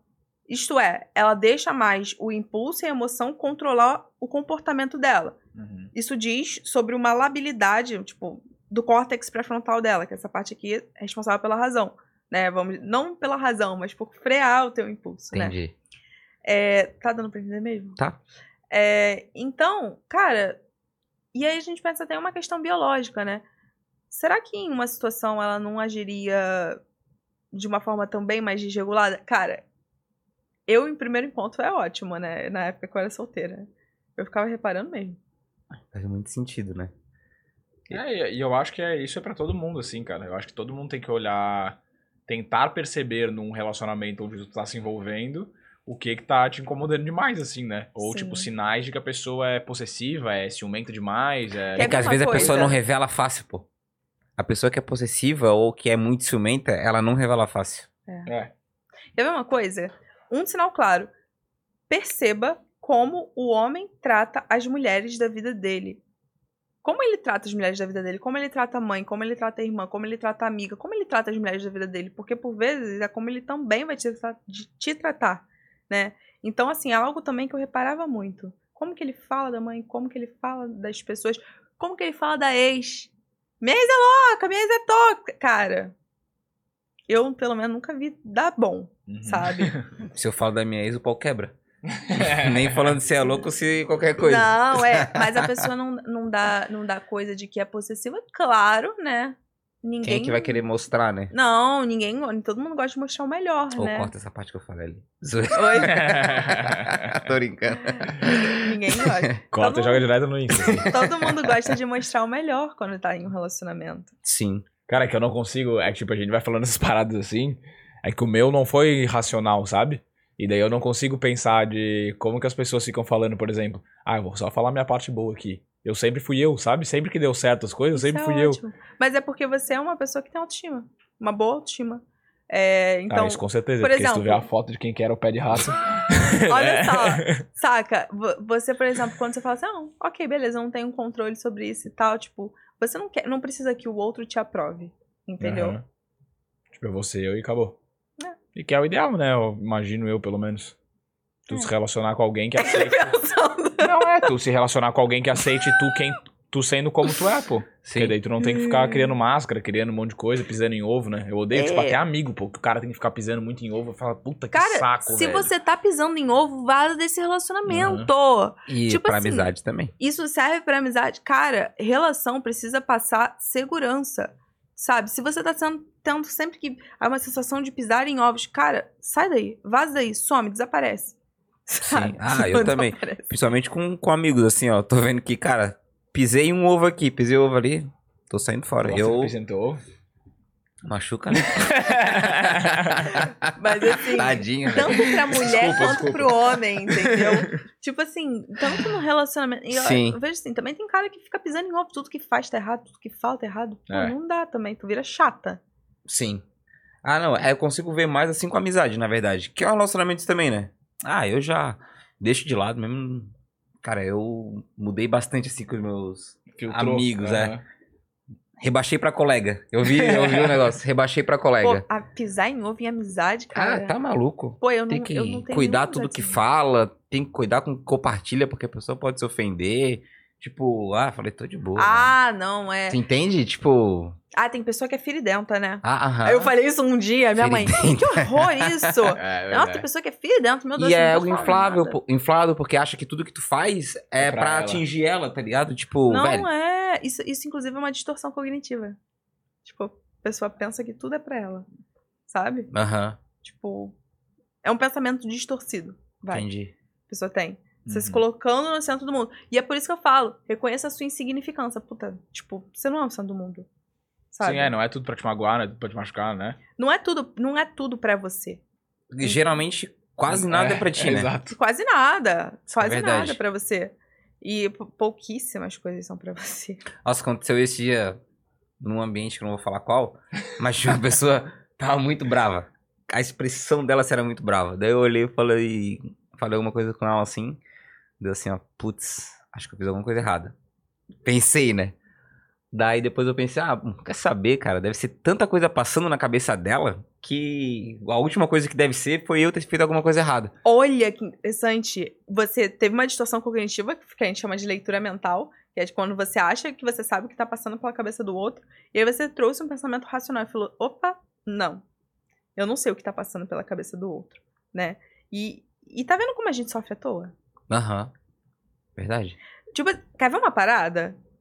Ele curtiu os meus stories, ele me quer. Ele tá com saudade. Ele viu os meus stories, ele tá me querendo. O ex tá me querendo, tá querendo voltar pra minha vida. Olhou, sei lá, eu olhei no aplicativo que ele tá me stalkeando. Existe essa parada, né? Ah, é? Eu descobri recente. É, uma amiga minha me É contou, muita loucura. falei, O quê? é muita Olhando no loucura. aplicativo que a pessoa tá stalkeando. Ah, tá, isso aqui. É. E aí você já acha que é porque ele te quer, porque isso, porque aquilo. Gente, não. A pessoa pode estar curiosa, entendeu? Nem tudo é sobre você, também é sobre a curiosidade da pessoa. Sim. E aí é, é você se questionar o quanto que você tem se nutrido por migalhas. O desespero que você tá é tanto que você, qualquer coisinha, já transforma em uma possibilidade de não. Deixa eu pensar que ele vai voltar. É carência. Mano, posso falar uma parada aqui, assim, que eu acho que muita gente faz? Eu. Falar, se eu fiz umas duas vezes na minha vida é muito. Ficar olhando quem viu os stories, pô. Tipo, eu posto um story. fi- ah, Eu não, né? Mas vamos supor que fosse eu. Eu posto o story e fico lá olhando quem que viu meu story. Aí daqui a pouco dá 10 minutos, eu entro de novo pra ver se viu. Tipo, tu fica procurando se alguém viu o teu story, tá ligado? Pelo eu acho muito amor de bizarro. pô. Deus. Eu acho muito bizarro. Não, mas E muita é um costume que. É, exato. Às muita vezes eu gente. olho, pô. Porra, eu- cara, eu, se eu olhei. Eu tenho curiosidade de vezes, saber quem viu. Não, mas... Mas não tô procurando ninguém específico, É, assim, então. só pra ver às vezes mesmo. Exato, aí Pode você falar. tem que ver. Pode malhar o pau. Eu quero superar o meu ex. Aí você passa o seu dia vendo se ele viu seus stories, que é uma demanda, né? Uhum. Você vê um por um ali, olhando É. o perfil da criatura, olhando os stories, fazendo de tudo. Cara, você não quer superar essa pessoa. Você não faz nada pra superar essa pessoa. Você não foca em você. Você não usa esse tempo pra você, Uhum. sabe? Então, assim, não dá. Nossa, e antigamente que o Instagram tinha. Lembra naquela parte do coraçãozinho? Tinha. Ah, você. Atividade. Atividade, das outras pessoas. Tu poderia ver a atividade de todo mundo que tu Quando? seguia. O Insta no tinha. começo, no começo. Tu, tu ia no coraçãozinho, daí tinha atividade. A tua atividade, tudo que tu curtiu, comentou. Caraca! Aí tu clicava do lado, tipo, era todos os teus amigos que tu seguia. Aí tinha lá, ah, tal pessoa comentou em tal foto, curtiu tal foto. Pô, eu era muito nova nessa época. Nossa, você tem quantos anos? Tenho 22. Nossa. Novinha. Novinho, é errado falar novinha. Por quê? É, tem. é é, como é que fala? Ih, tá Conotação. muito pisando em ovo, fica tranquilo. É. Tem conotação. Tadinho. é, vai ser cancelado? Vai ser ele, não vai ser eu. Mas tem Ah, eu tô conotação negativa. Não, Pô, se alguém me incomodar porque eu falei novinha, meu mas amigo, eu eu, sou quero que nova se foda. mesmo. Não, é, é depois, Então, mas tu é nova, eu daí é nunca uma falei a minha idade. Eu não falava a minha idade, né? Sério? Não, mas aí eu fui no Pod People. E aí eu não sei se eu posso falar de outros podcasts. Pode, pode. Ah, não, não pode ah, não. não. Oi? Pode sim, pode lógico, sim, pode. Eu fui no podcast da Ana Beatriz Barbosa. E eu falei a minha idade. É daquela moça lá que eu falei que É, ia. da- e aí depois eu falei assim, cara, eu vou passar a falar a minha idade. Mas pra quem atua na área da, da psicologia, né? É Ou ruim. quem- é ruim porque tu olha pra pessoa e fala assim, meu, o que, que essa pessoa tem pra falar da minha vida? Tá? Pois é. Por isso que eu Preconceito, estudo pra né? caralho. Faz sentido? Eu faz estudo sentido. muito, sério, assim, eu sou louca, eu sou louca mesmo. Meu- meu- a minha sogra me fala assim, "Ah, você é uma enciclopedinha. Tudo, impressionante. Tudo que eu te pergunto, alguma parada você sabe. Sei lá, eu sou muito curiosa, sempre fui muito curiosa, eu pergunto as coisas. Então aqui, por exemplo, já, já aprendi umas paradas, ó. Perguntei do que aqui, não foi? Uhum. Tu nasceu em qual curiosa. ano? Tô ruim de matemática É, agora. 2001. Não viu nem Porra. ah, o Penta. Viu? Não viu? 2002, pô? Nossa, No 2001. olho nem abria, pô. Ah, tá, tá. Tá, entendi. não, não vi. Eu, inclusive, eu não vejo futebol, então... Não, viu o vi Flusão ser campeão? Tu não vi é, Copa, não tu é Flamengo ou Fluminense? Cara, então, eu sou Botafogo. Eu ia falar que tem cara de Botafogo. Hum, Então, mas então, eu, eu sou Botafogo só por um motivo. Porque eu gosto de ver meu namorado, meu namorado feliz. E ele é muito feliz Aí com é o dependência emocional, né? Não! Faz tempo que ele não tá feliz então, Claro hein? não. Coitado, ele tá chorando lá agora. É porque o que acontece? É, eu não tinha time nenhum, né? Aí começou Mas- a acompanhar pra parceria. É, já mesmo. que eu tô. Aham. Já foi num jogo? Oi? Já foi Já. Ele perdeu de 4 a pouco. É muito caro do Botafogo. Quer dizer, não é tão cara. Tadinho, cara. Cara, to- pessoa que torce por time, tipo, é, do, é É dolorido, né, cara? Mas- É um Pode- amor. é Pode aquele falar o nome dói. do Fera, não? Oi? Pode falar o nome do homem, não? O quê? O meu namorado? É. Sérgio. Tá, ô Sérgio, infelizmente, talvez quando esse episódio sair, o Botafogo já Perdeu tenha perdido. É verdade. O É. Bragantino e o Palmeiras. É. Vamos torcer que não, tá? Eu torço pra que vocês dois estejam comemorando neste momento, mas corre o risco. É bem provável que quando sair esse episódio, Por o favor, Botafogo Deus, tenha Botafogo perdido de uma forma bem amarga ainda, porque já tá oração, sendo bem amargo, na verdade, né? oração. Não, Que dor no coração, velho. Pô, tá, cara, roubado, né? Pô, vacilo isso. De dependência emocional. Mas tá vendo? Isso não é uma dependência emocional. É. Isso é um querer que o outro fique bem. Sim. Eu não. Se eu, se eu fosse, sei lá, flamenguista e doente, sei lá, fanático, cara, eu não ia abrir mão do meu time. Só que eu não sou Sim, nada. sim, eu odeio Sim. futebol. Tá eu pela não- parceria ali. na minha casa não tem televisão. Não tem. Você vai. ah, Posso ver aqui pra ligar na Globo? Tem. Vê no celular. Porque eu não vejo televisão. Sim. Desde pequena. Isso é bom. É bom. Sim, eu fui criada assim, minha mãe não gosta muito de. Não gostava, não deixava. Então a gente acaba aprendendo, né? As paradas. Por que tu acha que é bom? Cara, porque a gente perde muito tempo, né? Tipo, vou gastar, sei lá, eu três horas vendo novela. Das 7 às 10. Pode gastar É. uma hora? Se você tem Ah, não, entretenimento beleza. com Se a isso. pessoa consegue se, se policiar, digamos assim. Entretenimento é importante, né? Só que você acaba jogando muito tempo fora. E jornal exemplo, também, jornal. Eu acho uma joguinho, desgraceira, pô. É, jornal, você fica mal pra baixo. Cara, você não vai mudar nada. Tipo assim, você saber o que tá acontecendo, sei lá. Ah, eu tenho várias opiniões polêmicas sobre isso, né? Hum. O povo fica discutindo, nananã, e kkk. cara, a vida deles. Tá... Nossa, tô até com medo de me falar isso. Mas é, a vida tá uma zona e, cara, você tem que. Quando você se ajuda, você ajuda o outro também. Mas tu acha ruim saber que, tipo, Não, eu não acho ruim. Não falei que eu acho lá ruim. no. Não, não falei que eu acho ruim saber. Entendi. Eu acho ruim você ficar obcecado nisso, sendo que não tem nada que Mas você daí é um extremo, fazer né? aqui. Gastando tempo discutindo. Mas, aqui. É, daí, mas- mas daí é um extremo. É. Mas o saber é importante. Tanto que eu até falei que se manter atualizado, você conhecer as coisas é importante, você ter repertório. Então ver jornal faz sentido. Na minha vida, não. Porque eu não vou ficar uma hora vendo o jornal. Que é notícia. Não necessariamente, né? Entende? Tô falando um jornal de notícia, então. Não, mas tipo, o fulaninho roubou o fulaninho. Foda-se. Tipo, não muda nada na tua vida. É uma notícia ruim que te E bota você pra vai ficar te triste, gera mal. insegurança. Exato. Não, mas eu não é prefiro jornal. eu prefiro usar meu tempo pra ajudar outras pessoas e ver como eu posso contribuir nesse mundo, Pra tentar tornar o meu trabalho mais acessível e poder ajudar mais pessoas. Eu acho que se todo mundo pensar em como pode contribuir no mundo, o nosso mundo melhora muito, sabe? Se a gente tiver essa visão mais beleza. Eu lamento muito por, por- por isso que tá acontecendo no mundo, só que eu não tenho eu ficar perde- eh, me importando muito com isso não vai mudar nada a realidade objetiva. Então, deixa eu ver como eu posso mudar a minha realidade objetiva, como eu posso mudar a minha vida, eh, ou pelo menos fazer ações, ter ações que irão ajudar outras pessoas, sabe? Uhum. Por que, que você tá rindo? Não sei, às vezes eu gosto de rir. assim. Conta. É, o- é a personalidade psycho ali do. Não, não, não, não tô Ele rindo. fez uma leitura mental. É. Viu? Na prática, todo mundo faz. A gente sempre faz o tempo todo. Boa. Vamos finalizando então? Estamos há duas horas e pouquinho aí conversando. Eu ia perguntar se alguém tinha alguma pergunta, mas a gente tá fazendo gravado. Mas manda aí que a gente encaminha depois. Gravado. pra Ju aqui. Mas, Ju, brigadão por ter topado vir bater esse papo com a Pô, gente. super maneiro, cara. Estamos Leve. Foi tranquilinho, né? Foi tranquilinho. Não te botamos muito. sabe? Pô, super maneiro, meu. Sotaquezinho legal, né? É, de Eu adoro sotaque, na carioca. Você verdade. acha que eu tenho sotaque? Não, imagina. Mentira. Não, Nossa, imagina. é- é- eu sempre faço essa pergunta. Porque, é, tipo assim, tem gente que fala que eu tenho muito sotaque. Tem gente que fala que não Tem, tem. tem, pô. Quem falou que não tem, tá mentindo, tá? Tá É, é mentindo. que talvez Tá uns mentindo. carioca mais carioca, tá ligado? Cara, agora eu- talvez Não eu percebi, ó, tá mentindo. É, Poxa. o jeitinho de Só o maneiro ali já entrega, pô. Maneiro? Maneiro. Maneiro? É. Mas por que não fala em outros lugares? Desse jeito, não. Ah, é? Ah, é? Olha. Ó, quem falou, começa a rever a opinião dessa pessoa se ela falar outras coisas Olha, também, porque. E mate. Todo lugar que eu vou eu passo mate. Não tem. Só tem mate no Rio de Janeiro. Só tem mate no Rio de Janeiro. Ah, mate é o leão lá? É. Aqui não pode matar leão porque é o Havaí, né? Cara, todo lugar que eu vou, eu te falo, tem mate zero? Eu quero mate zero. A pessoa, não. Nem sabe o que é. não Mate eu já pensei é. que fosse chimarrão já. Não. É, aqui eles chamam de. Eu amo mate. É que Chimarrão aqui é outra gaúchos. coisa, né? É, mate Galdério. da praia. Entendeu? O sotaque é chato. Mate de, de eu tenho sotaque. Eu acho que vocês têm sotaque, você tem, Tem, mais. Você tem sotaque. É, eu, mas eu adoro sotaque do sul. Meu sotaque é da onde? Cara, eu, eu não acho que é do sul. O meu não é do sul. Acho que não. Não sei. Eu não sei, sabe que eu não É. sei? Mas você tem.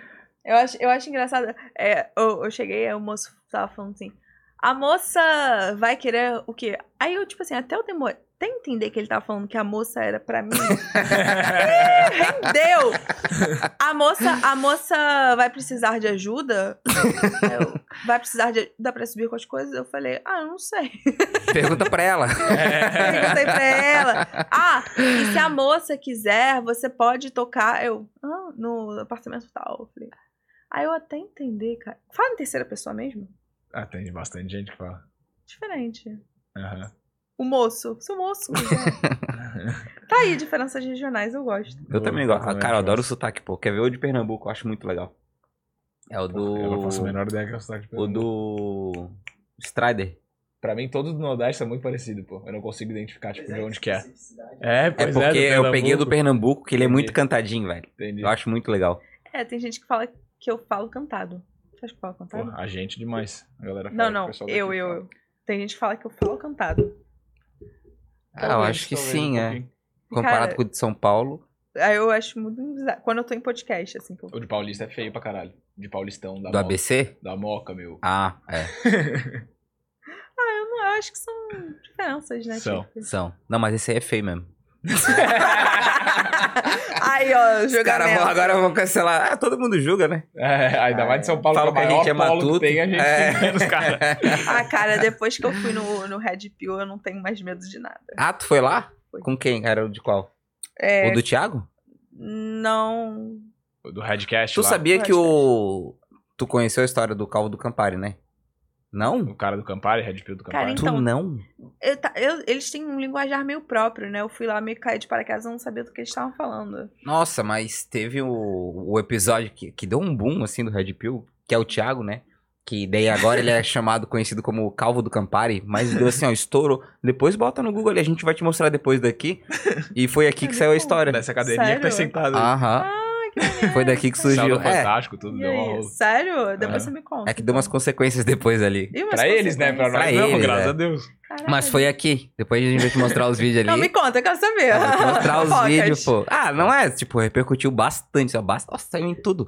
Saiu, nossa, em vários canais, assim, de... Aí, Globo. cresceu o podcast de vocês. Todo mundo vai Cresceu, na época cresceu pra caralho. Esse episódio aí é o que tem mais view, nosso Tem mais canal. visualização. É. Aham. Tá vendo? Cancelamento. Cancelamento nem sempre.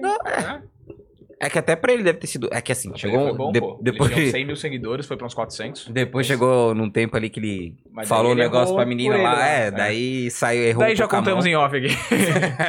Daí já contamos em off. É. Então é isso. Mas é isso aí, rapaziada. Muito obrigado quem assistiu a gente até o final. Se inscrevam no canal. Obrigado por Segue- ter vindo. É, Ai, segue a Ju aqui a vocês. também. Adorei. Foi bem bom. Foi super legal. Diferente. Um prazer recebê-la. Por que, que é diferente? Achei que a gente conversou de várias coisas. Foi bem gostoso, assim. A gente foi entremeando assuntos e tal.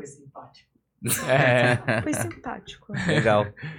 Mas segue aí a Ju que tá aí no, na descrição do vídeo aí, tá as redes sociais dela, só vocês clicarem aí e seguir lá. Segue esses dois Ruela aqui também, que a gente posta uns negocinho maneiro também de vez em quando, né? Segue o Boteco Podcast aí também. E pra quem quer ver depois corte, ver os melhores momentos, etc., se inscreve aí no canal do YouTube pra você ser notificado, ativa o sininho aí, que vai recebendo aí os cortes do- dos melhores momentos. Quem não gosta de ver, quantas horas nós estamos aqui? Quase três horas de papo. Então quem Caraca. quer ver os. Só aqueles Caraca aí. minutinhos selecionados. Só os cinco Selecionados. minutinhos melhores. Só os minutinhos mais maneiros. Então você se inscreve aí no canal, demorou? Escreve aí, meu. É isso aí, valeu, rapaziada. Valeu.